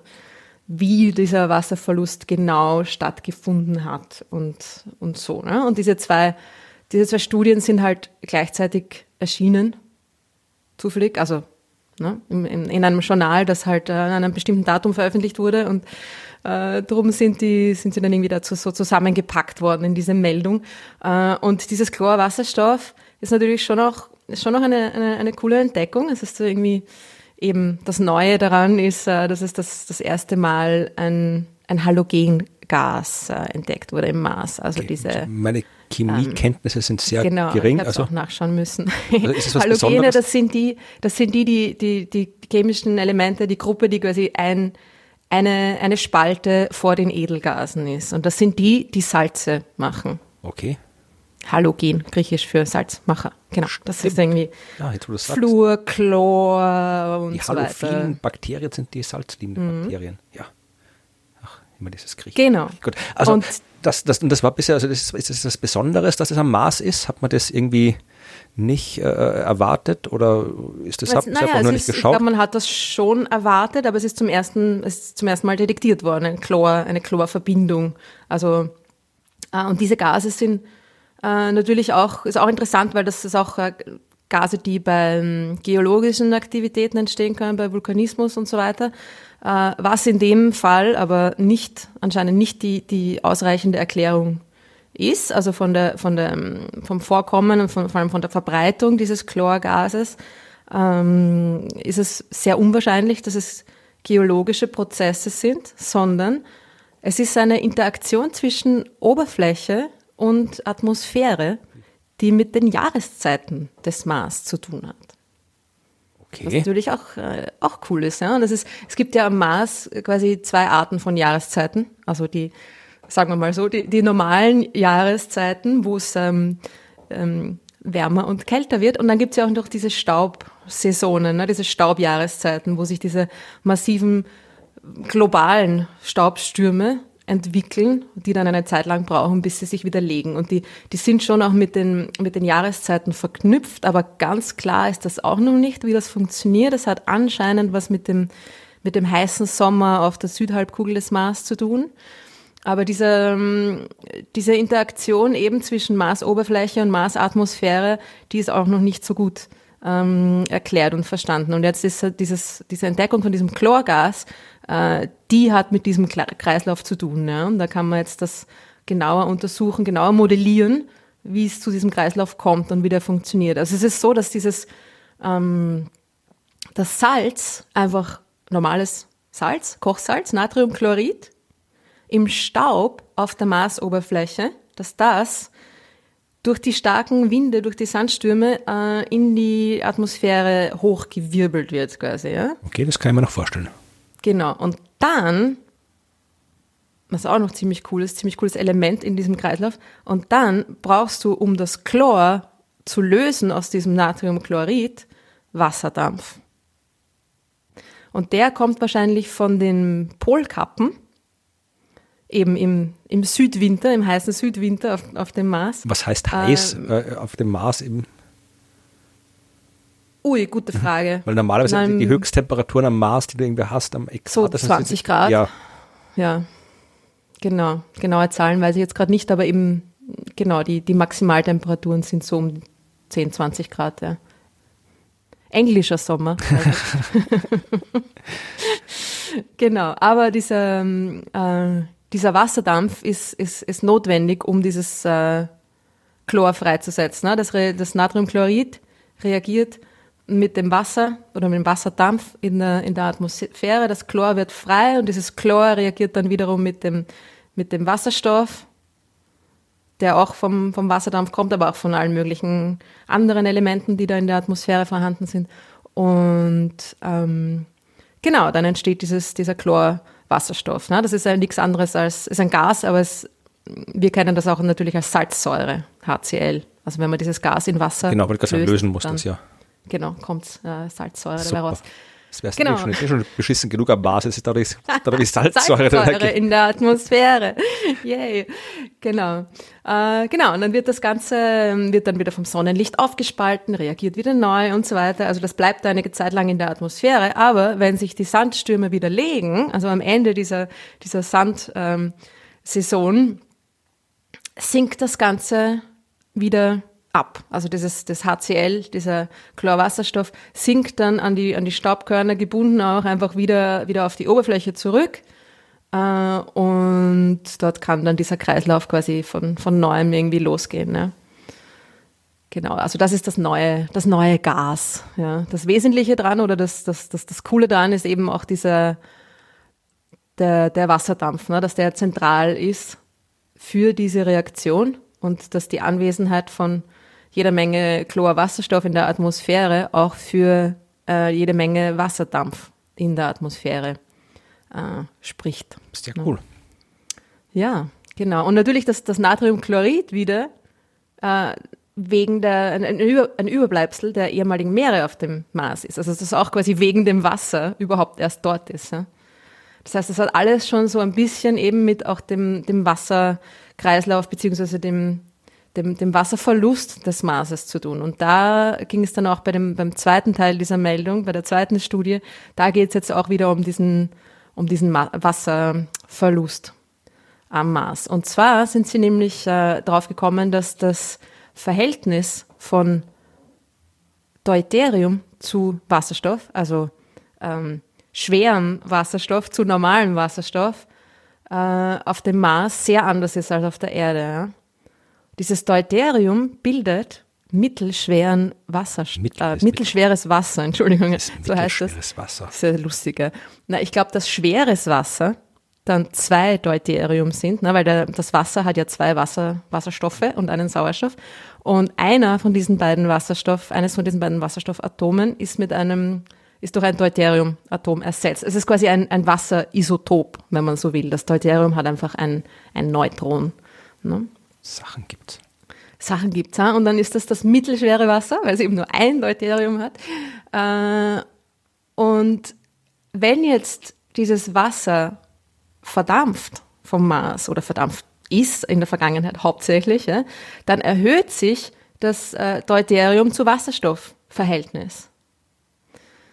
Und man hat das ein, ein, ein sechsmal höheres Deuterium zu Wasserstoffverhältnis in der Marsatmosphäre nachgewiesen, als, äh, als es auf der Erde, als wir es auf der Erde kennen. Das heißt, es muss auf jeden Fall jede Menge Wasser da vom Mars äh, sich verflüchtigt haben, sonst wäre das Deuterium zu Wasserstoffverhältnis nicht so hoch. Aber wo ist es hin? Das heißt, es ist ein, ein wo, wo ist es hin? Naja, in den Weltraum. Und es ist auch irgendwie, es ist auch ziemlich cool, dass dieser Trace Gas Orbiter ja eine Art äh, 3D-View von der Atmosphäre hat. Ja? Also der kann die Gaskonzentrationen in, in verschiedenen Höhen der Atmosphäre quasi mappen. Also der erstellt eine Art 3D-Modell von dieser Atmosphäre. Und da kann man jetzt diese Konzentrationen äh, quasi verfolgen. Also man kann irgendwie fast man kann fast zuschauen, wie, wie diese Isotope, diese Wasserisotope und andere Gase sich da durch die Atmosphäre nach oben arbeiten und so halt diesen Prozess ziemlich gut rekonstruieren. Ich bin gespannt, was da jetzt noch kommt, wenn da jetzt auch noch irgendwie Hubschrauber durch die Gegend fliegen und Rover rumfahren und ja, also da ist es eh, ich es ist, äh, der Mars ist, ist, ich bin, es ist nicht mein Lieblingsplanet, aber er ist halt schon cool, auch der Mars. Warum ist der, magst du den Mars nicht so gern? Na, ich habe ihn schon gern, es ist, ist, halt ein Planet, das ist ja wurscht, aber ich mag halt alle, aber so rein. Also ich prinzipiell, also mein Lieblingsplanet ist unoriginellerweise die Erde, weil das ist irgendwie, da ist es halt da ist schon cool auf der Erde. Äh, aber wenn es jetzt quasi so um die Forschung geht, ich würde viel lieber die Venus erforscht sehen als den Mars. Also ich würde alle Planeten gerne erforscht sehen, aber wenn ich meinen aussuchen müsste, ja, dann, dann würde ich jetzt Wirklich? irgendwie. Ja, ich finde. Ja, aber auf der Venus hat es 500 Grad. Ja, eh, aber gerade. Ja, aber, aber grad regnet Schwefelsäure und irgendwie. Ja, erstens mal genau deswegen und zweitens, aber in der Atmosphäre hast du, da gibt es äh, Bereiche in der Atmosphäre, wo es äh, äh, flüssiges Wasser gibt und äh, Temperaturen so zwischen 0 und, und 50 Grad. Ja, also da hast du da, wo es angenehm ist. Also, ah, ich, ich find, also, schwebendes Leben quasi. Ja, ich meine, das müssen wir mal in eine andere Folge verschieben. Es gab ja im letzten ja. Jahr diese Entdeckung von Was Venusleben. Was ist eigentlich genau? Die jetzt dann aber, Geschichte mit ja, dem Phosphin. Das machen wir mal irgendwie so mal in einer eigenen Folge. Mhm. Weil da ist jetzt vor okay. kurzem sind wieder ein paar neue Studien rausgekommen, die sagen, dass es im Wesentlichen ein Messproblem war. Also das, das Phosphin, das man, man hat damals behauptet im September, also behauptet, Leute haben gesagt, man, sie haben Phosphin nachgewiesen in der Venus-Atmosphäre und Phosphin kann eigentlich nur durch, äh, soweit wir wissen, nur durch als, als Stoffwechselprodukt von Mikroorganismen erzeugt werden. Das heißt, dann hätte es bedeutet, dass irgendwo in der Marsatmosphäre Mikroorganismen leben, die dieses Phosphin erzeugen. Äh, und haben jetzt dann, ist jetzt aber alles natürlich sehr, sehr streng geprüft worden und so wie es jetzt ausschaut, äh, ist es eher ein, ein Messproblem. Also die Daten sind irgendwie falsch interpretiert worden und es ist eigentlich nur nur Schwefel, Schwefeldioxid oder irgendwie so. Also irgendwas, irgendein ganz stinknormales Zeug, wo wir wissen, dass das auf der Venus jede Menge ist und nichts mit Leben zu tun hat. Aber mm. heißt nicht, dass es da kein Leben geben könnte, ja. Also äh, es ist, also ich finde die Venus eigentlich wird halt die gern. Ich meine, ich würde halt auch, ja, ich würde halt auch, keine Ahnung, gern irgendwie so, äh, soll, soll überall, auf jedem Mond, auf jedem Asteroid, überall soll das alles voll mit, macht alles voll mit Raumsonden, ja. Also. Raum steht für überall. Genau. Ja. Wir haben auch noch äh, ein paar Fragen, die eh auch ähm, mit dem mit dem Planeten und der Erforschung Na, dann beantworten wir diese zu tun Fragen. haben. Äh, und zwar ist die erste gleich eh irgendwie ein bisschen ähnlich äh, dem Thema der Geschichte. Also es geht um den Mars. Und zwar, ähm, ich hoffe, du, du, du weißt da mehr darüber, ich glaube aber schon. Äh, Andreas möchte wissen, ob organisches Terraforming auf dem Mars möglich wäre. Also mit Hilfe von diversen Mikroben, äh, Bärtierchen oder was auch immer, die eben in diesen extremen Bedingungen überleben können, ob man mit Hilfe derer ähm, Terraforming betreiben könnte. Ähm, Terraforming ist ein sehr, sehr beliebtes Thema. Also es ist, glaube ich, mhm. in, den, in den Top 5 der, der äh, Fragen, die mir so gestellt werden, ist es ist Terraforming und vor allem, äh, interessanterweise ist Terraforming immer, ich kriege sehr, sehr oft äh, Fragen, also sehr, sehr oft, aber ich kriege oft Fragen, das sind so äh, Schülerinnen und Schüler, die irgendwelche Projektarbeiten schreiben mit Astronomie und das ist dann immer, oder generell äh, Astronomie und Astronomie verwandte Themen und das ist überraschenderweise sind es immer Aliens, äh, Zeitreisen und Terraforming. Die machen, diese drei Themen machen ungefähr so irgendwie 75 Prozent dieser Themen aus, wo ich gefragt werde. Also äh, Terraforming am Mars, also prinzipiell ist es jetzt nichts, was irgendwelchen Naturgesetzen widerspricht, ja, dass man die Bedingungen, die auf einem Planeten herrschen, als Ganzes verändern kann. Ich meine, das machen wir ja auf der Erde. Ja. Klimawandel ist ja im Prinzip nichts anderes als Terraforming, das wir halt, mhm. halt äh, machen, obwohl wir es eigentlich gar nicht machen sollten. Unabsichtliches also, Terraforming. Ja. Genau. Und das geht auch, also du, du am Anfang damit, also man, äh, ich glaube, äh, Andreas wollte jetzt wissen, wie es mit Mikro, wenn man jetzt gezielt Lebewesen hinschafft, ja. Äh, mhm, genau. Das ist, also weiß ich, das weiß ich jetzt im Detail nicht, aber was man auf jeden Fall machen würde, ist, äh, man muss einmal anfangen, damit den Mars wärmer zu machen. Das steht am Anfang von allem. Ja, du musst einmal anfangen, wärmer zu machen, weil sonst hast du kein flüssiges Wasser an der Oberfläche. Ja, und das brauchst du. Also auch das, das ärgste Bärtierchen braucht irgendwie ein bisschen Wasser, weil sonst geht es in dieses, also Bärtierchen sind, sind so winzige, winzige Lebewesen, die das ziemlich allen Bedingungen überleben können, aber damit die auch was machen und halt zum Beispiel dann irgendwelche Stoffwechsel, ich weiß gar nicht, Bärtierchen machen, glaube ich, kann keinen Stoffwechsel, wo Sauerstoff rauskommt. Da braucht man dann irgendwelche Algen oder irgendwelche anderen äh, äh Grünzeug, ja. irgendwie sowas, ja. Das brauch, du brauchst auf jeden Fall irgendwie Wasser und entsprechende Temperaturen. Und muss jetzt irgendwie, reicht auch kein, selbst wenn es irgendwie unter ein bisschen Atmosphärendruck. Und da, das geht nur, wenn du den Mars aufwärmst. Und äh, da gab es halt jede Menge Ideen, die von, von Science Fiction bis, bis halbwegs real reichen. Also es gab halt irgendwie die Idee, dass du man irgendwelche Spiegel installiert in der Umlaufbahn, die dann irgendwie was Licht umlenken oder sowas. Also das ist eher so Science Fiction. Weniger Science Fiction wäre es, wenn du halt zum Beispiel ähm, ja irgendwie dafür sorgst, dass äh, die, der Mars, die Polkappen des Mars nicht mehr so viel äh, Licht reflektieren. Ja, weil Eis ist unter anderem deswegen äh, in den Polen ist unter anderem deswegen auch so kalt, weil du halt da jede Menge Eis hast und das Eis reflektiert einfach das Sonnenlicht und absorbiert es nicht, deswegen kann es nicht warm werden. Jetzt gab es schon die Idee, dass man da auf die Polkappen halt einfach ja, Staub, Dreck, Ruß, was auch immer draufschmeißt, dann werden es dunkel und äh, absorbieren das, ja. Und die Polkappen mhm. bestehen ja aus gefrorenem, hauptsächlich aus gefrorenem Kohlendioxid. Das heißt, dann hättest du noch mehr CO2 in der Atmosphäre, was wie wir wissen von der Erde, einen Treibhauseffekt macht. Du könntest auch noch stärkere Treibhausgase nehmen, also die äh, Fluor, Chlor, Kohlen, Wasserstoffe, was wir als FCKWs kennen mhm. und kennengelernt haben, weil es hat unser Ozonloch kaputt gemacht und wir haben dann jede Menge alte Kühlschränke auf den Mars werfen. Ja, nein, also das ist das Problem. Man könnte schon, also FCKWs sind extreme, extreme Treibhausgase, viel stärker als Kohlendioxid, Methan und so weiter, Wasserdampf. Also FCKWs mhm. sind extrem stark. Das Problem ist, ähm, FCKWs entstehen nicht natürlich. Das ist etwas, was haben wirklich wir Menschen erfunden. Das gab es nicht in der Natur und gibt es auch nicht in der Natur, ah, bevor wir angefangen haben, das da reinzutun. Das heißt, äh, es gibt Schätzungen, man braucht, dass man ungefähr so 40 Millionen Tonnen FCKWs bräuchte, damit du, äh, die du in die Marsatmosphäre entlassen musst, damit da anfängt, irgendwas, die, die ganzen äh, Polkappen zu schmelzen. So, äh, 40 Millionen Tonnen äh, ist mehr, deutlich mehr, sehr, sehr viel mehr als das, was wir auf der Erde insgesamt in den Jahren zwischen, ich habe das aufgeschrieben, ich habe jetzt, ich verlinke das dann, ich habe mal einen Podcast darüber gemacht, darum habe ich das Ganze mal rausgesucht. Äh, das ist dreimal so viel wie das, was wir auf der Erde zwischen 1972 und 1992 produziert haben. Ja, also in 20 äh, Jahren haben wir nur ein Drittel des FCKWs produziert, äh, was wir bräuchten, um den Mars zu machen. Und dann hast du immer noch 40 Millionen Tonnen, die wir erstens nicht produziert bekommen, aber selbst wenn wir sie produziert hätten, müssten wir die 40 Millionen Tonnen ja mal von der Erde zum Mars bringen. Ja, und äh, mhm. das ist viel. Und das ist wirklich viel. Und vor allem äh, FCKWs baut sich im Laufe der Zeit auch wieder ab. Das heißt, du musstest jedes Jahr ein paar hunderttausend Tonnen nachliefern. Äh, und selbst wenn du das irgendwie schaffst, ja, wenn du den Mars irgendwie aufwärmst, dann äh, brauchst du, damit irgendwie der Mars Terraforming, da fängt es an, ja, dann musst du irgendwie Sauerstoff in die Atmosphäre reinkriegen, ja, und du musst irgendwie Stickstoff in die Atmosphäre reinkriegen, weil wenn du nur Sauerstoff hast, dann, ja, kommt der erste Astronaut, zündet die Zigarette an und dann ist die Atmosphäre weg. Also, oder der Hubschrauber fliegt und macht einen Blitz. Astronauten rauchen doch gar nicht mehr okay. heutzutage. Okay. Das ist überhaupt, ich bin hundertprozentig sicher, irgendwer hat auf der, auf der ISS sich schon mal eine Zigarette angezündet. Irgendein Russe sicher. Oder auf der Mir oder sowas. immer die Russen erst. Was ist die, die, die Russen sind immer die coolsten zum Abhängen, glaube ich. Ja. ja, aber wie auch immer. Aber äh, eine reine Sauerstoffatmosphäre ist jetzt keine gute Idee. Das heißt, du brauchst dann noch Stickstoff und das musst du auch irgendwie alles drin kriegen.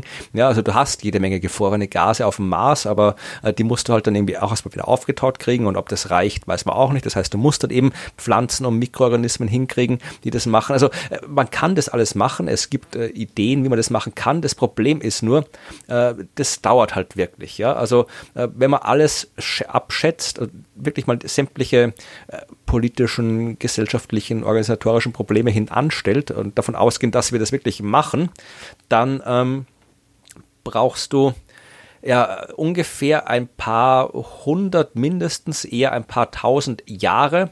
Ja, also mhm. das, das, das, ähm, das Aufwärmen dauert schon ein paar Jahrhunderte. Ja, und wenn das aufgewärmt ist, dann äh, äh kannst du irgendwie, musst du das ganze andere Gas irgendwie, äh, die ganze Sauerstoff und so weiter, alles irgendwie äh, lösen. Das dauert nochmal ein paar hundert bis ein paar tausend Jahre.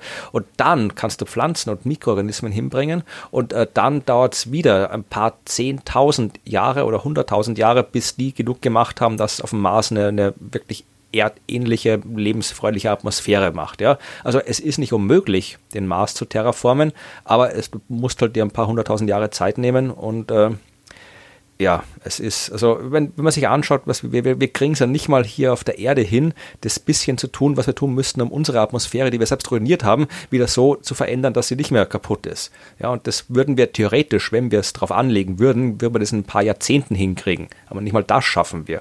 Also es ist zweifelhaft, ob wir irgendwie ein paar hunderttausend Jahre äh, hinkriegen oder uns, uns daran einen Plan, einen Plan umsetzen können, der ein paar hunderttausend Jahre braucht, um den Mars zu terraformen. Also ich bin nicht davon überzeugt, dass der Mars terrageformt werden wird irgendwann und äh, man muss es auch nicht unbedingt machen, weil warum? Also mein, genau, wollte ich auch gerade sagen, ist auch die Frage, ist das überhaupt eine gute Idee?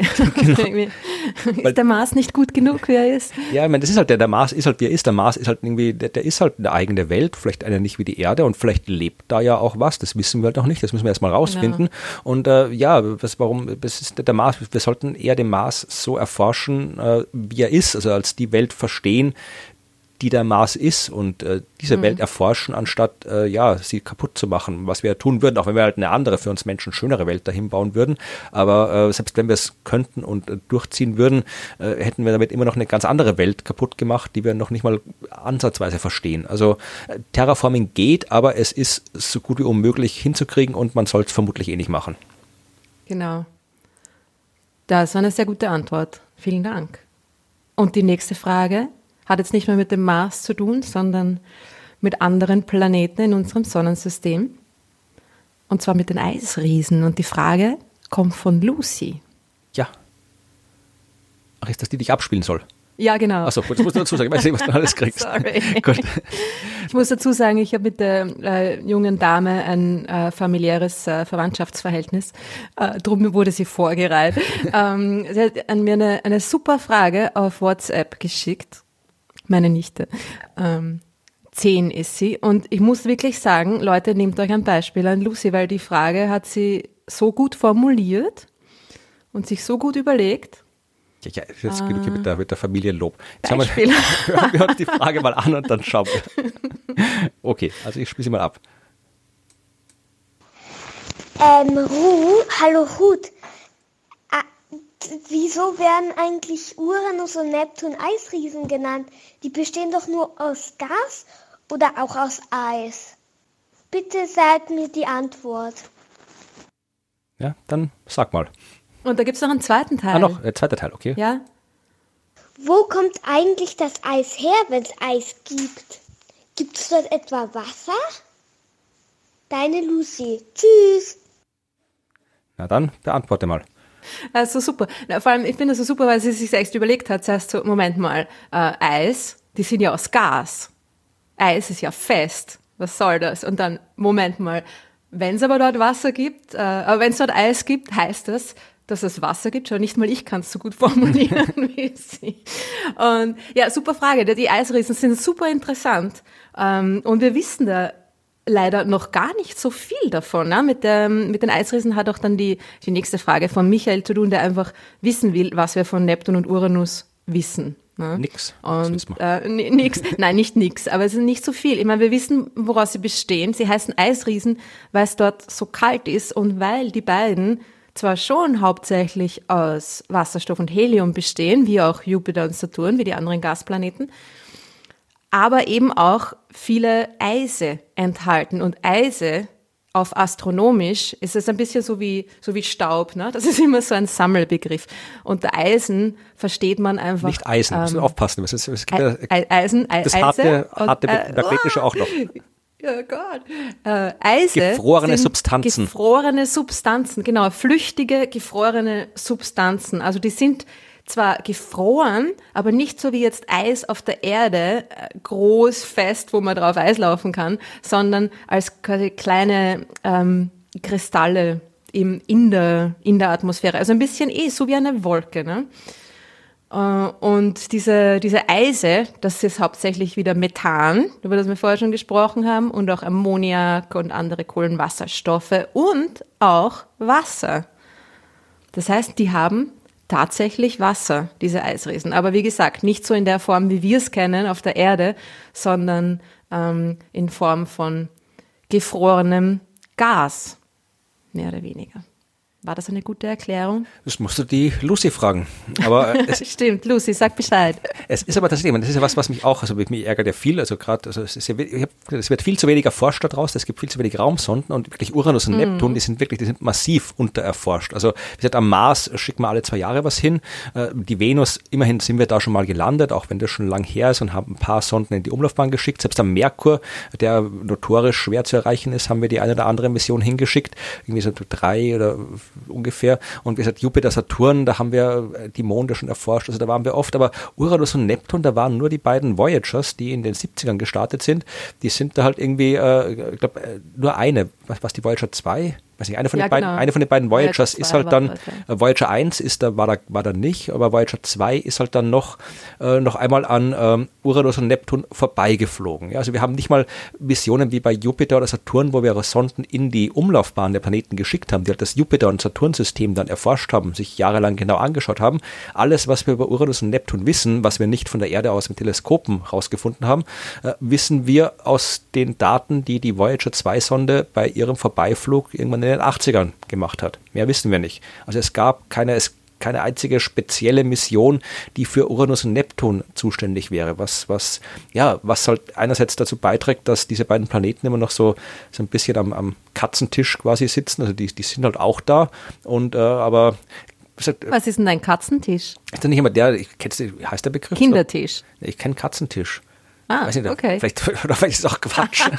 Katzentisch. Ich muss immer googeln. Katzen brauchen doch gar keinen Tisch. vielleicht habe ich jetzt Quatsch erzählt. Aber ähm, die sind halt, ja, die sind halt irgendwie so, so Jupiter, Saturn, also Mars, äh, Venus, das ist alles, da können wir uns wirklich konkret was vorstellen. Aber wenn du Uranus und Neptun sagst, ja, im besten Fall hast du halt irgendwie so dieses typische Bild dieser blass-bläulichen Kugel äh, vor ja. dir und weißt nicht viel drüber, was da abgeht. Und wahrscheinlich ist es ja sogar die, die häufigste Art von Planeten an sich, ne? so um andere Sterne, nicht in unserem Sonnensystem, aber diese Eisriesen sind wahrscheinlich extrem häufig und wir wissen wirklich sehr wenig davon. Ich habe auch ein bisschen nachgeschaut und mir gedacht, hm, also so spontan weiß man natürlich, dass es okay, Uranus ähm, rollt Ja, das weiß also man auch nicht er dreht spontan. sich nicht so wie ein, wie ein Kreisel, sondern er rollt. Hm? Ja, aber auch Nein, krass. hättest du nicht gewusst? Spontan, aber das, ist- ich habe hab das schon gewusst, weil äh, natürlich das, das ist eines der coolsten Eigenschaften, weil also das Ja. rollt heißt, äh, die, die, die, die Rotationsachse steht nicht so wie bei der Erde quasi fast senkrecht auf die, Mhm. auf, die, auf die Ebene, in der die Erde sich um die Sonne bewegt, sondern sie liegt in der Ebene. Das heißt, Mhm. aus irgendeinem Grund und äh, im Gegensatz zu allen anderen Planeten, ja, also aus irgendeinem Grund muss äh, die Achse des äh, Uranus um 90 Grad gekippt worden sein. Und äh, Da muss irgendwas passiert Genau, sein. das ja. passiert aber nicht einfach so. Ja, also das ist, damit du so einen großen Planeten, der sich dreht, das ist ein äh, sehr, sehr großer Kreisel und die sind eigentlich sehr stabil, wenn sie sich mal so drehen. Ja, das heißt, du brauchst absurd viel Energie, um den umzukippen. Ja, das, das, da muss irgendwie, das kann eigentlich nur sein, du musst im Prinzip was gleich Großes dagegen schmeißen. Und, Mhm. äh, aber auf eine spezielle Art und Weise, weil sonst gehen beide kaputt. Also, was auch immer da passiert ist, äh, das muss was sehr Beeindruckendes gewesen sein. Und äh, das wissen wir halt noch nicht, was da passiert ist. So wie Und jede Menge andere Sachen. Mit dem, mit, es ist wahrscheinlich ein, ein, eh, wie du sagst, ein Impact gewesen, ein Einschlag von etwas Großem. Was mit dem auch zusammenhängt, wahrscheinlich ist, dass Uranus kälter ist als Neptun. Das wusste ich auch nicht. Äh, Das, ähm, obwohl Neptun noch weiter von der Sonne weg ist und darum weniger Wärme von der Sonne bekommt, ist Neptun ein bisschen wärmer als Uranus. Und diese, ähm, die, die Kälte des Uranus könnte eben auch mit diesem Einschlag, mit diesem potenziellen vergangenen Einschlag zu tun haben. Und was auch noch dazu kommt, ist das Magnetfeld. Und zwar sowohl vom Uranus als auch vom Neptun. Das Magnetfeld von beiden ist auch sehr stark geneigt zur Rotationsachse. 60 Grad, also wirklich viel beim Uranus. Äh, Das heißt, wenn man sich das jetzt vorstellt, ne, dass die Magnetachse ist ja auch auf der Erde ist auch so, dass die nicht ganz zusammenfallen. Ne? Die magnetische Achse, die, die Pole des Magnetfelds und die Pole der Rotation. Ja? Aber sie sind, naja, mehr oder weniger. Also es sind irgendwie mh, ein paar Grad. Äh, Es wandert auch ein bisschen. Ne? Äh, 10 Grad oder so ungefähr ist da der Unterschied. Ne? Und beim, beim Uranus sind es 60 Grad. Ja? Und es ist auch ähm, die Achse, die magnetische Achse ist quasi verschoben vom Zentrum des Planeten um ungefähr ein Drittel des Radius des Uranus. Das heißt, das ist total irgendwie off-center, dieses Magnetfeld. Und wenn sich der Uranus dreht, dann wobbelt das Ganze natürlich ärgstens durch die Gegend. Das heißt, er hat irgendwie so eine, so eine Art ähm, Korkenzieherform, ja, dieses Magnetfeld. Und da muss natürlich auch irgendwas ähm, Arges passiert sein, um das, um das Steckt zu da verursachen. Ja. Vielleicht ist da was drin. Naja, Raumschiff. in der Mitte drin ist ein, ist ein fester Kern. Also höchstwahrscheinlich. Ist auch noch nicht ganz klar eben, weil man noch nicht wirklich ähm, nah dort war oder schon, aber damals vor 40 Jahren. Ja, das war noch nicht, äh, ist ja auch nur vorbeigeflogen und hat keine genaueren Messungen vorgenommen. Äh, hat aber, haben beide höchstwahrscheinlich einen Eisen-Nickel-Silikatkern. Und zwar so ungefähr so groß wie die Erde, ja. Oder die Masse der Erde zumindest, ja. Das heißt, da steckt eine kleine Erde in der Mitte von diesen beiden Eisriesen. Ja, oder auch nicht. Wir wissen halt. Äh, Oder auch nicht. Wir wissen, es Aber es gibt Hoffnung, weil äh, möglicherweise gibt es bald eine neue Mission, eine Weltraummission, die zum äh, Uranus und Neptun fliegt, Trident. äh, Also nicht das Atomwaffenprogramm, sondern die, die Raumsonde. Ähm, und zwar ist das, das Hauptaugenmerk dieser Mission liegt auf Triton, dem Mond. Genau, ja, der ist auch cool. Das ist ein Eisvulkanismus-Mond, oder? Richtig, genau. Der ist so ähnlich eben wie, wie Enceladus, der Mond vom Saturn. Und der hat auch irgendwie so Eisfontänen, die er rausschleudert. Hat wahrscheinlich eben deshalb äh, einen, einen Wasserozean, einen unterirdischen. Oder unterirdisch, sagt man gar nicht, ne? Einen untertritonischen. Ja, das ist, weil alle wissen, was gemeint ist. Unter der Oberfläche, genau. Eis, eine Eiskruste und drunter einen flüssigen Wasserozean. Und das ist, ähm, soll diese Mission, wenn sie genehmigt wird, äh, finanziert wird, in Mitte der 2020er Jahre starten, eben weil dann ungefähr so um 2030 herum sich wieder so ein Fenster für einen, für einen Gravity Assist um den Jupiter anbietet, wie es damals auch Voyager 2 gemacht hat. Ne? Das passiert ja auch nur äh, in gewissen Zeitfenstern, dass die Planeten so richtig stehen, dass sich das gut ausgeht. Ja. Also ich sehe gerade, ich habe ich hab ich schaue da immer wieder mal zu den, was so an Missionen ansteht, aber das Problem ist ja, es gibt ja erstens viel, viel, viel, viel mehr vorgeschlagene Missionen, als dann am Ende irgendwo tatsächlich auch fliegen, weil es wieder ja, klar. passiert ja alles nicht. Und dann, jetzt habe ich mhm. mal hier gerade geschaut, was Trident so macht. Was cool ist, ist, dass äh, Trident auf dem Weg zum äh, Triton und Neptun auch bei Jupiter und dem Jupitermond Io vorbeifliegt, äh, was cool wäre, da kann man auch Bilder machen. Das Problem ist, das sehe ich gerade, wenn ich es jetzt auf, den, auf die Schiene richtig verstehe, äh, das ist auch nur eine Flyby-Sonde. Also die, die ja. macht auch keine Oberfahrt, die fliegt einmal vorbei und dann war es das schon wieder. Ja. Aber es fliegt in äh, 500 Kilometern Entfernung ja, vorbei. Eh, also ziemlich nah. Eh besser als nix. Aber natürlich wäre halt cool, wenn du, wenn du allein wenn du da anschaust, was die Cassini-Raumsonde ja, über Saturn rausgefunden, Saturnsystem, ja. weil die halt, die, die ist halt wirklich, die ist halt da Jahrzehnte fast äh, im Saturnsystem rumgeflogen und hat die Monde regelmäßig aus aller Nähe angeschaut in Saturn. Also, und all, was wir da alles gelernt haben über die, die Saturn mhm. und seine Monde, äh, das lernst du halt nur, wenn du dir wenn du halt dort bist und nicht einfach nur vorbeifliegst. Vorbeifliegen lernst du auch was. Aber es wäre halt wirklich eine ja. Mission, eine Orbiter-Mission zu Neptun oder Uranus, äh, so, so wie Cassini, ja. Eine Sonde, die halt dahin fliegen kann, die die Monde anfliegen kann und so weiter. Sowas, was wir für, für Cassini, für Saturn hatten, bräuchten wir für äh, Neptun oder Uranus. Und sowieso für alle Planeten. Ja, genau.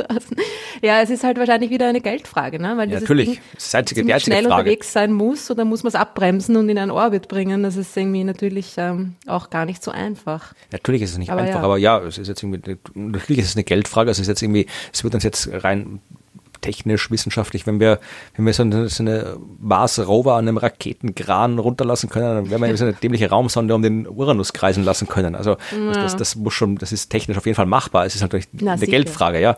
Und das ist halt, ja, du musst halt den Leuten erklären, äh, warum sie Geld ausgeben sollen, um diese Planeten zu erforschen. Mhm. Es ist ja auch eben, wie gesagt, noch nur eine von mehreren potenziellen Missionen, eine von vier, glaube ich. Missionen. Es ist quasi im Finale schon äh, Trident, aber noch nicht, ja, klar, bei weitem noch nicht klar, ob sie ja überhaupt stattfinden wird. Die Entscheidung soll jetzt 2021 fallen. Aber die, ich glaube, eine, eine Venus-Mission ist da auch dabei. Das heißt, vielleicht wird es die, die würde dich dann freuen. Ja, der, ist, in dem Fall würde ich dann sogar hier für, für äh, Triton sein, weil da also, ist man noch weniger. Ich finde Triton auch interessanter als, als Venus. Der hat, wusstest du, dass er hat ein retrogrades Orbit? Der dreht sich in die andere Richtung, als der Planet sich dreht. Ja? Also der, der, der kann sich nicht einfach so, so leicht gebildet haben, der ist eingefangen. Und er ist auch dem Pluto sehr ähnlich. Er ist sogar größer als der Pluto. Das heißt, das Ding ist wahrscheinlich auch dann ähm, aus dem Kuiperbelt eingefangen worden. Ja, ja, das wusste ich fetzig, natürlich wusstest du. Ja, es ist Himmelsmechanik, das ist mein Spezialgebiet. Also Asteroiden, die rumfliegen und einfangen. Okay, na gut, also wir werden es bald wissen. Ähm, hoffentlich passiert das und dann wissen wir auch mehr über diese Eisriesen, die faszinierenden. Eine Frage gibt es noch ähm, über die beiden Gasriesen, mhm.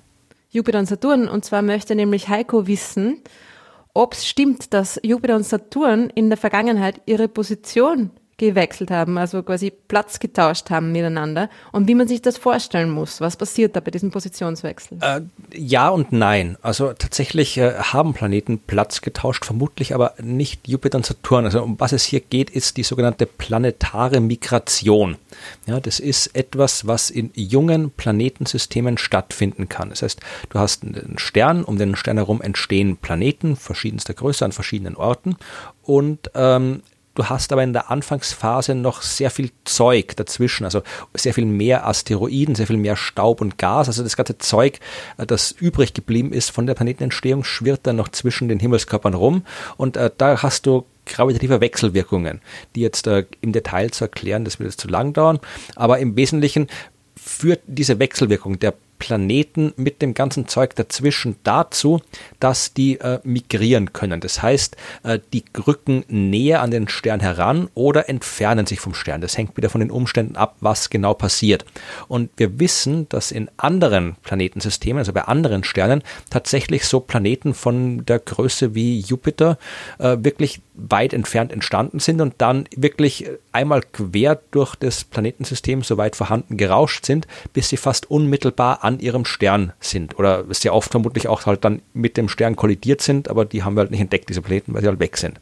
Ja, also wir wissen, dass es bei anderen Sternen wirklich sehr große solche Migrationsbewegungen gibt. Äh, in unserem Sonnensystem ist es auch passiert, aber in kleinerem Ausmaß. Also das können wir nur durch Computersimulationen ähm, herausfinden. Das, da gibt es das sogenannte NITSAM-Modell. Das ähm, kann ich auch mehr Informationen dazu verlinken. Das haben ein Haufen äh, Himmelsmechaniker und Himmelsmechanikerinnen gemacht. Äh, ein paar habe ich paar kannte ich oder habe ich auch irgendwie besucht. Also das war noch, das ist ungefähr zu der. Nizza wie die Stadt in Frankreich. Genau, ja. Also auf mhm. Englisch natürlich ein Nice Model, was dann, nice genau, oder Nice Model, was halt noch.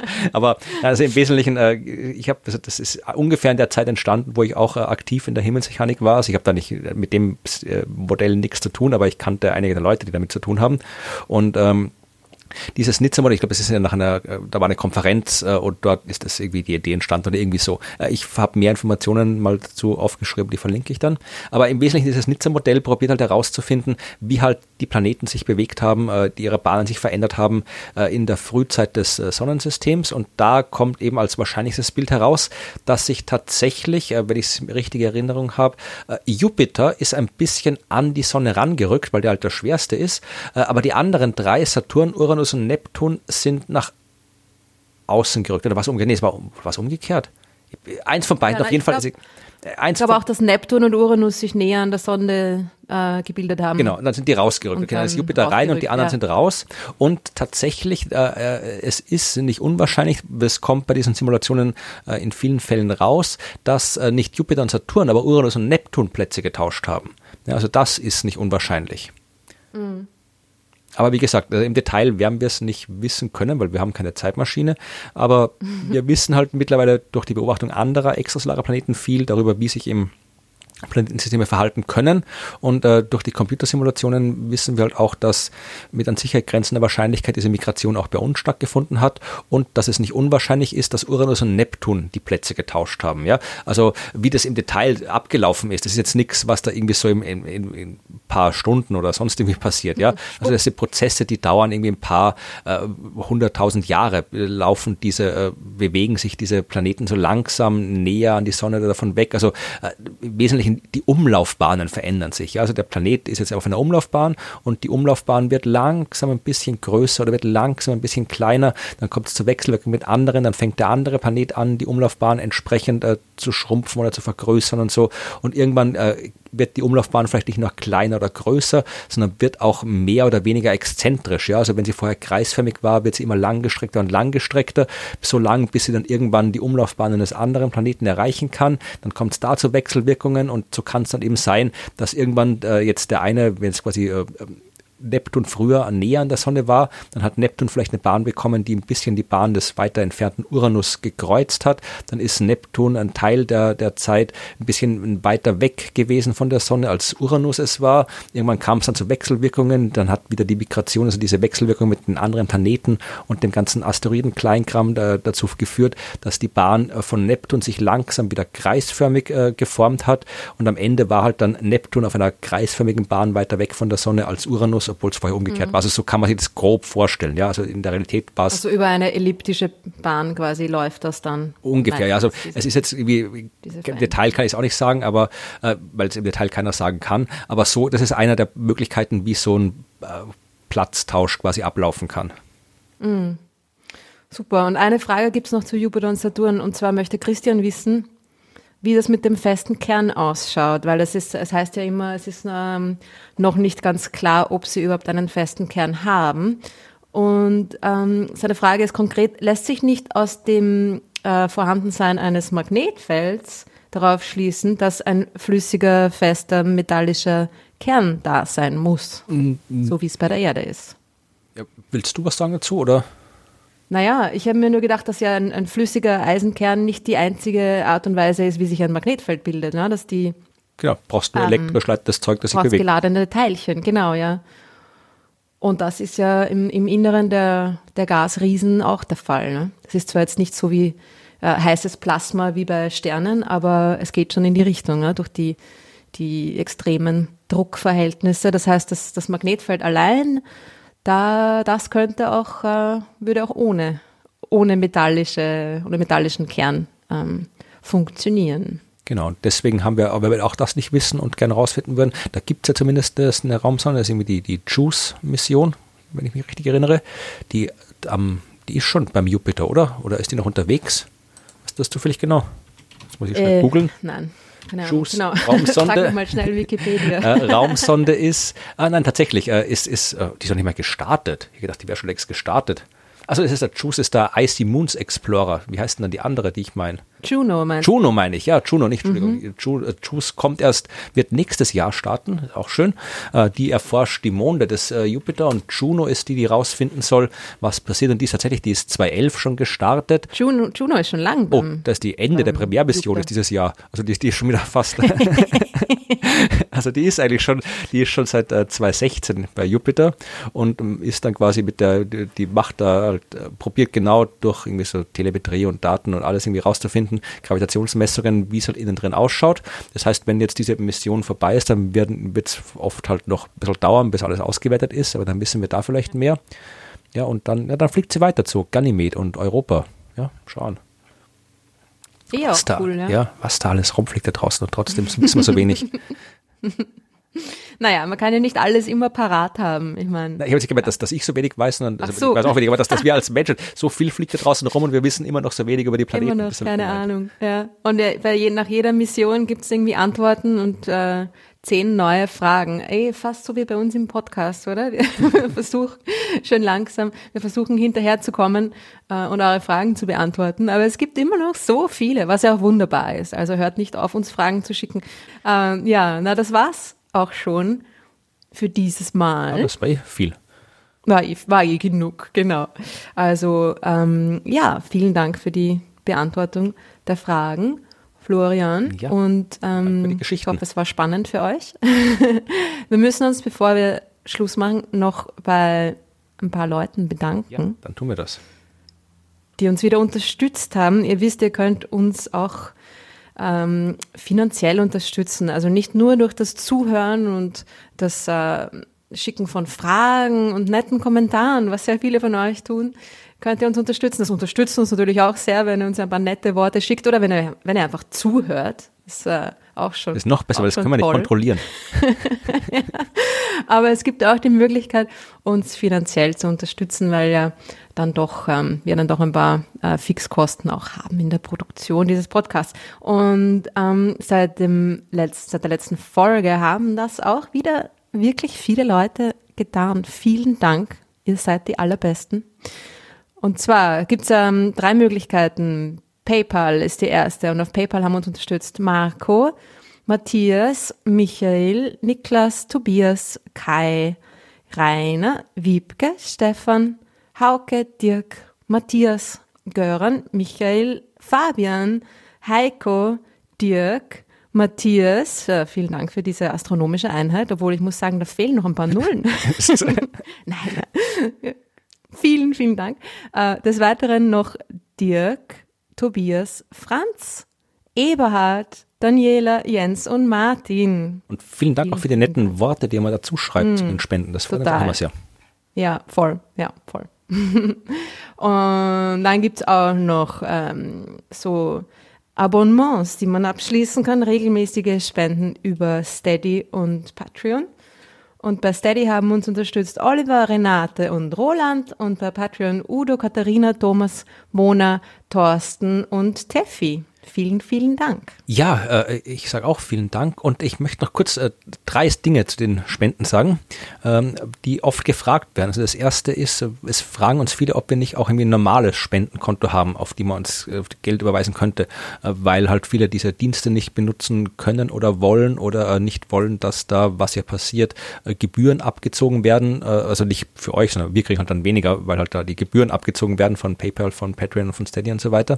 also es wäre prinzipiell gut, das Problem ist, es ist nicht einfach, zumindest in Österreich so ein Konto zu kriegen, das wirklich für Spenden äh, funktioniert. Also es geht in Deutschland leichter, aber hier in Österreich wäre mir das, äh, gibt es in der Form nicht. Also äh, vielleicht hören ja Bankfachmenschen mit und können uns da was sagen, was ich nicht weiß. Also ich weiß viel über Banken nicht. Aber äh, bis jetzt hätte ich es noch nicht mhm. gefunden, so ein Konto, das wirklich halt wirklich so als Spendenkonto funktioniert. Äh, für Österreich wäre mir noch nicht untergekommen. Deswegen gibt es halt nur die Möglichkeiten, die es gibt und kein äh, dezidiertes Spendenkonto. Äh, dann wollte ich noch was sagen, äh, weil das ist etwas, was, was immer wieder in diversen Podcasts auftaucht und was durchaus wichtig ist zu sagen. Also vermutlich werden sehr, sehr viele, die uns hier hören, uns über Spotify anhören oder über Deezer und diese ganzen anderen Podcast-Plattformen. Und um, man, da, die kann man zwar auch irgendwie gratis nutzen, aber wenn man es quasi wirklich halt komfortabel nutzen will, sodass ohne Werbung äh, zwischen den einzelnen Liedern oder was immer man da hört, oder dass man da irgendwie vorspulen kann oder was auch immer dann. Ich, ich habe nur, ich habe keinen kostenpflichtigen Spotify-Account, aber ich weiß, dass viele halt so einen Account haben äh, und dann also das Geld, das ihr an Spotify zum Beispiel zahlt oder an dieser oder wie die ganzen anderen Dienste heißen, äh, dieses Geld, das, das wird jetzt nicht irgendwie so ausgegeben für die Podcasts. Also es gibt so Podcast-Produkte, also Spotify produziert eigene Podcasts, ja, die ihr auch dann nur hören könnt, wenn ihr Spotify-Kunden seid, aber so normale Podcasts wie unseren hier, die halt einfach bei Spotify gelistet und hörbar sind, also wir kriegen von dem Geld nichts. Also äh, alles Geld, das wir für den Podcast äh, bekommen, ist Geld, das uns Leute explizit an uns geben. Also was auch immer ihr an Spotify oder Deezer und so weiter zahlt, äh, zahlt ihr an die Firmen, aber da kriegen die Leute, wie wir Podcasts äh, kriegen davon nichts ab. Das ist nur mal so ein Missverständnis, das man ein bisschen ausräumen muss, weil es dann oft manche als ein bisschen so ja, unverschämt finden, dass man für Spenden aufruft, wo sie doch eher an Spotify zahlen und so. Also mhm. das, das, äh, von dem Geld kriegen wir nichts. Und man kann den Podcast und viele andere Podcasts ja auch ohne Spotify hören und diese und die ganzen anderen Dienste. Also man kann sich einfach irgendeine beliebige kostenfreie Podcast-App runterladen auf sein Handy und dort dann mit dem RSS-Feed, den man auf unserer Homepage findet, einfach den Podcast anhören. Also das geht auch. Das wollte ich noch dazu sagen für diejenigen, die uns eben über diese Dienste hören. Und als drittes, ja, also äh, ich habe in der letzten Folge oder vorletzte, weiß nicht mehr genau, äh, haben wir aufgerufen, also die, die uns bei diesen Abo-Diensten äh, unterstützen und regelmäßig Geld geben, Steady und Patreon, dass wir zumindest als ersten, also, das, also als kleines Goodie für die zur Bedankung, dass wir Ihnen äh, Postkarten, Post vom Universum schicken. Äh, die Post ist unterwegs und sollte demnächst irgendwann mal eintrudeln bei euch. Und wer noch keine Post vom Universum bekommen hat, aber trotzdem gern äh, Post vom Universum bekommen möchte, soll uns doch bitte über die Patreon und Steady-Accounts uns eine Adresse zukommen lassen, dann schicken wir auch da gerne Post vom Universum hin und äh, bedanken uns nochmal ganz altmodisch per Post im Briefkasten. ist auch schön. Ich habe auch schon eine Postkarte bekommen. Vom Universum. Ich glaube, ich war die Erste, die Post, die Post vom Universum bekommen hat. Okay. Ja, das war's für dieses Mal. Vielen Dank fürs Zuhören. Ich hoffe, es hat euch gefallen. Kommentare Und an hallo das, nee, hallo, hello, ach Gott, was weiß ich, hello. Hello. Hello, hello at dasuniversum.at, wir sagen das zu wenig oft, dann kommen Leute und, und schreiben uns, dass sie nicht wissen, wo sie Fragen hinschicken sollen. Also, wenn ihr uns einfach. Fragen an Fragen at dasuniversum und wer keine Frage hat, sondern einfach nur hello sagen will, hello at dasuniversum.at. Ganz genau, das ist noch wichtig. Super, vielen Dank, bis zum nächsten Mal. Bis zum nächsten Mal, dann bin ich dran und denke mir eine coole Geschichte aus, hoffentlich. Also ich denke mir keine aus, ich berichte über eine. Ja. genau, dir einfach irgendwas aus. Passt. Bis zum nächsten Mal. Bis dann. Tschüss. Tschüss.